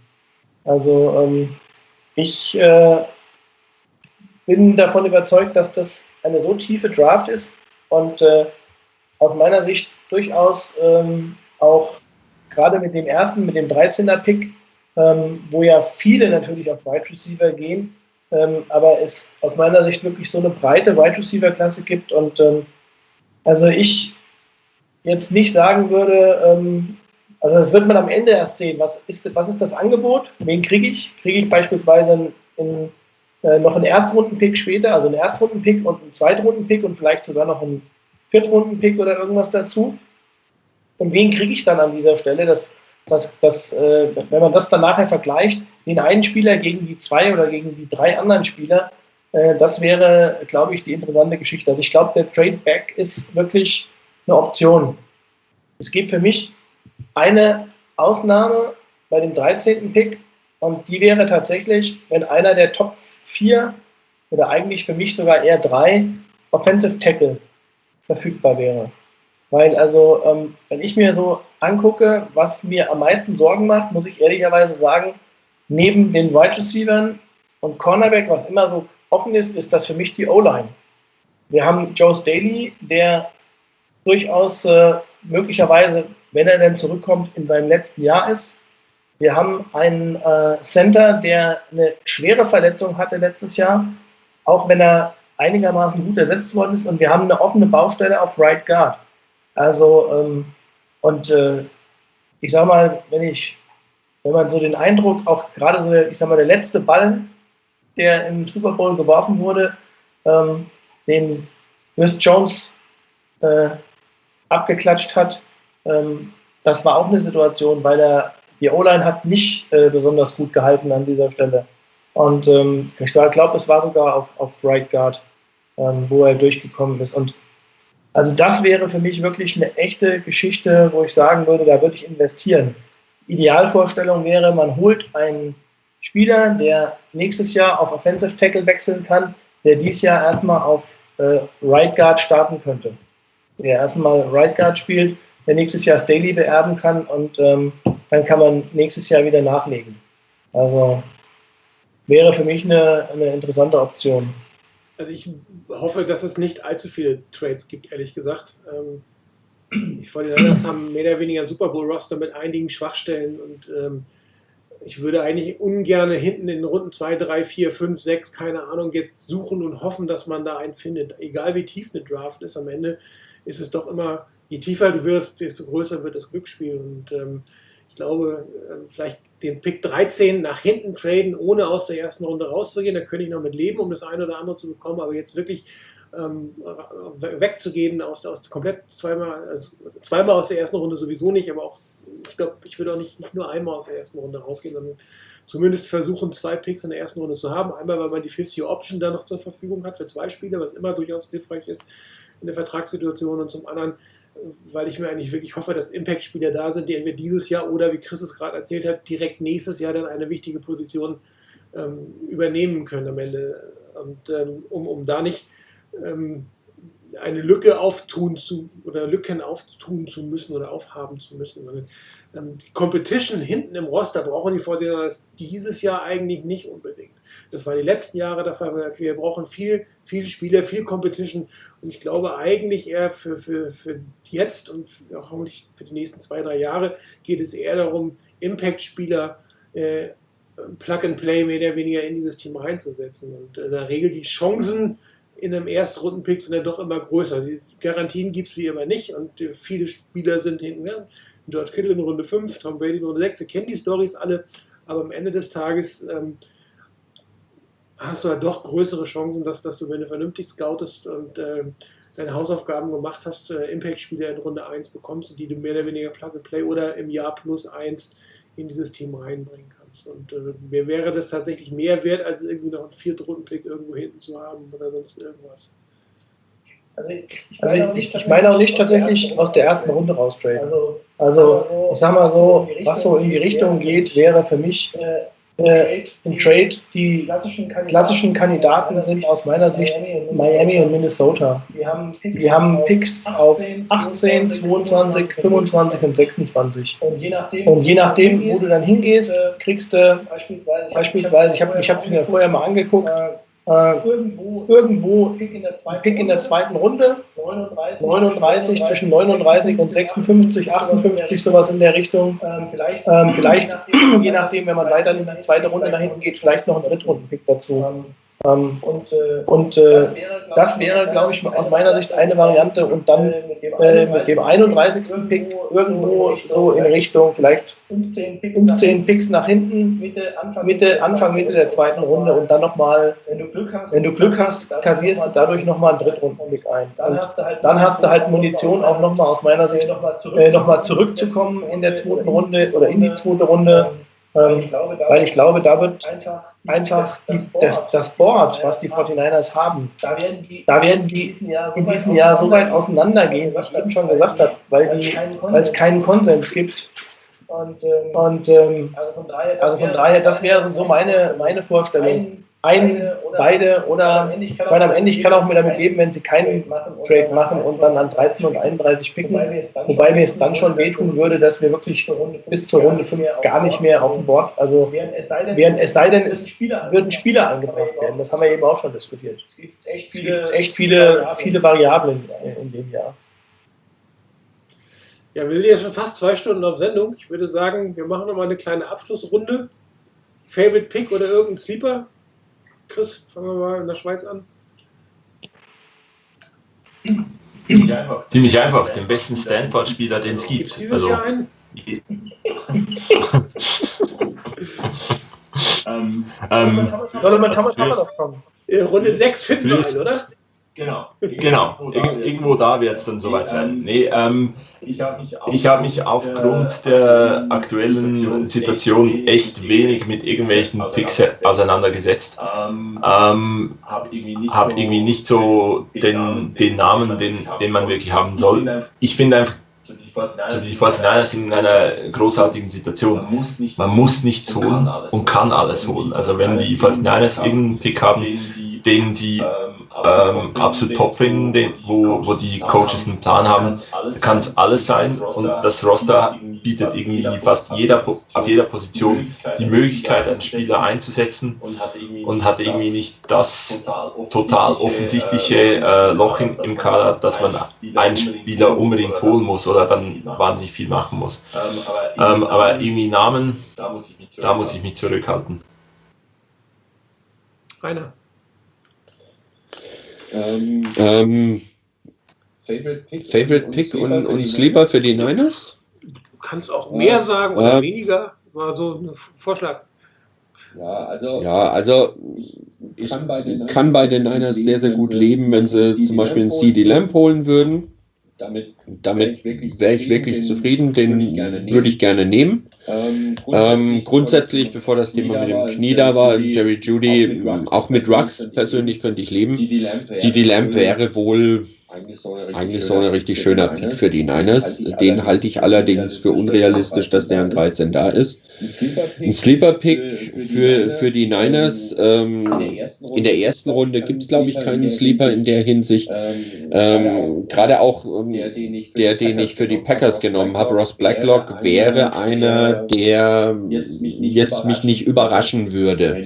Wenn die Niners den nehmen würden, der ist so ein bisschen einer, der ab und zu mal Anfang der zweiten Runde, am ähm, Ende der ersten Runde genannt wird. Das wäre schon ein ganz interessanter Spieler. Ansonsten, Ähm, ähm, ja, ja, nee. Sonstigen Namen, sonstigen Namen, also gerade in den späteren Runden, damit habe ich mich dann gar nicht mehr groß beschäftigt. Wer da noch, einer ist, den du quasi in der fünften, sechsten Runde holen könntest, der da durch sämtliche Roster durchfallen könnte, Ähm, ähm, das seid ihr gefragt. Chris. Ähm, ja, ähm, ja ich habe hab tatsächlich einige, äh, wenn ich, äh, ich nochmal zwei Stunden eine Sendung machen äh, mit, mit, mit Namen, die man durchgehen kann, weil es einfach echt eine interessante Draft ist. Ähm, Also ich muss, also ich muss persönlich sagen, deshalb habe ich ihn auch schon so früh gepickt, ähm, finde, ähm, wobei ich glaube, dass er bei den, den an der 13 nicht mehr da sein wird. Ähm, Offensive Tackle Andrew Thomas von Georgia, echt interessant. Ähm, weil der auch, weil der auch nicht so wirklich so gehypt worden ist wie beispielsweise Worths ähm, ähm, oder auch Wills teilweise. Also der war eigentlich immer so der dritte oder vierte. ähm, Beckton, Ähm, war auch meistens noch vor ihm, aber den finde ich ziemlich interessant. Dann habe ich eben schon, gesagt, bei den Wide Receivers bin ich ein Fan von Pittman. Ähm, in den späteren, in den späteren Runden ist noch aus meiner Sicht ein interessanter Spieler, der war ist zwar nicht der schnellste, aber hat auch brutal gute Hände, ähm, ist, ähm, Isaiah ist Hodgins, Isaiah Hodgins von Oregon State. ähm, Ähm, groß 6 Fuß 3 oder fast 6 Fuß 4, 210 Pfund. hat nicht so eine gute, Hat nicht so eine gute 40 Yards Zeit gehabt, aber den, der 10 Yards Split war relativ gut. Also, und auch sonst, sonst äh, hat er sich eigentlich, er besser geschlagen, als es jetzt die 40 Yards Zeit äh, äh, würde. zeigen würde. Ähm, Ähm, ja, und dann, ja, und dann ansonsten noch ein Spieler, den die 49ers nicht holen werden, weil sie, glaube ich, keinen Bedarf haben. finde ich aber, Äh, Finde ich aber echt ein interessanter Spieler ist ähm, ähm, der Sohn von Antoine Winfield, Antoine Winfield Jr., ähm, ich glaube, ziemlich klein, nicht so groß, nicht so groß also 5,9 oder irgendwas, 5,10 sowas, 200, aber über 200 Pfund. Und, ähm, und ähm, habe so da an einer oder anderen Stelle gesehen, hatte, gesehen, hatte sieben Interceptions, glaube ich, und ähm, an der einen oder anderen Stelle gesehen,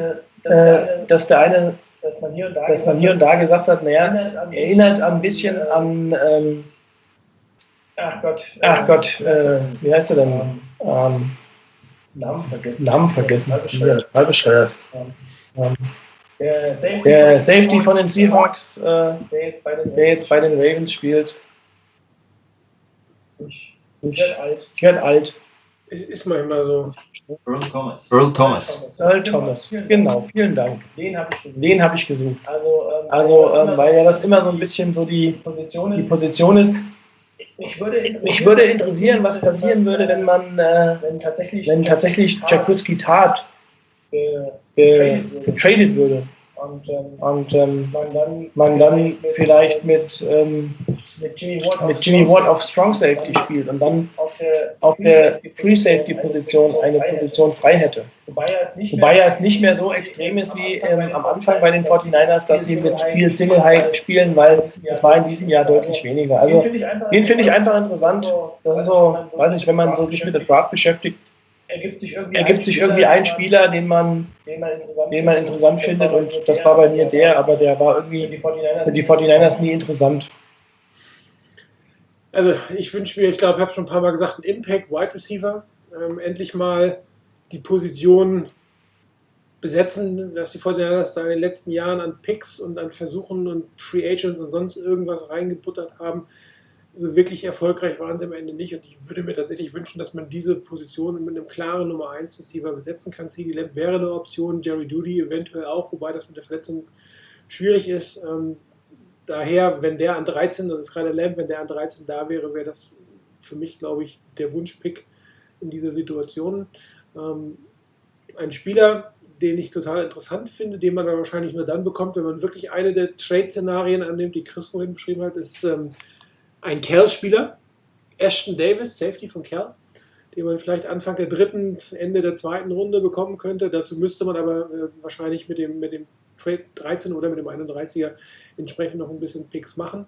Äh, vielleicht ein potenzieller Nachfolger für äh, Jack Retard, der im letzten Vertragsjahr ist, oder tatsächlich äh, diese Draft nicht äh, als 49er beendet. Auch das ist durchaus eine Möglichkeit, die da ist. Also das wären für mich so ähm, im Gegensatz zu Stanford gibt es diesmal tatsächlich den einen oder anderen Cage-Spieler. Es gibt auch nicht so viele Cage-Spieler, muss man sagen. Es gibt eigentlich nur diesen einen, äh, den man zumindest in dieser Runde haben kann. Wir hatten noch einen in der, in der Mock-Draft genommen, zweiten Safety von, von Cal.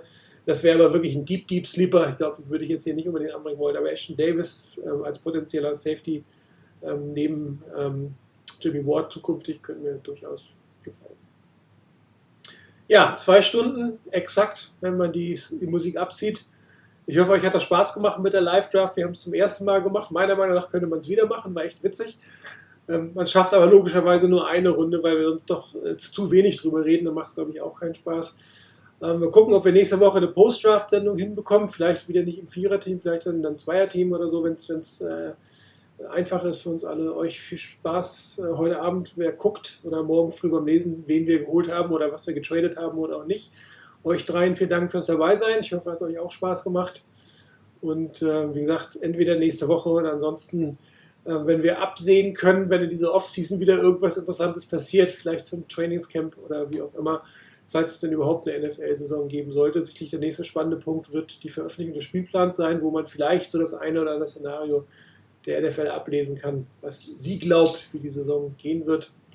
Ähm, bleibt gesund, wie man so schön sagt. Jetzt, äh, wenn ihr rausgeht, behaltet euch bitte diszipliniert. Das wird, glaube ich, tut uns allen gut, gerade unserer Wirtschaft, äh, wenn wir das alles möglichst bald wieder ähm, in normale Bahnen geben können. Euch gute Nacht, vielen Dank fürs Dabeisein und bis dann.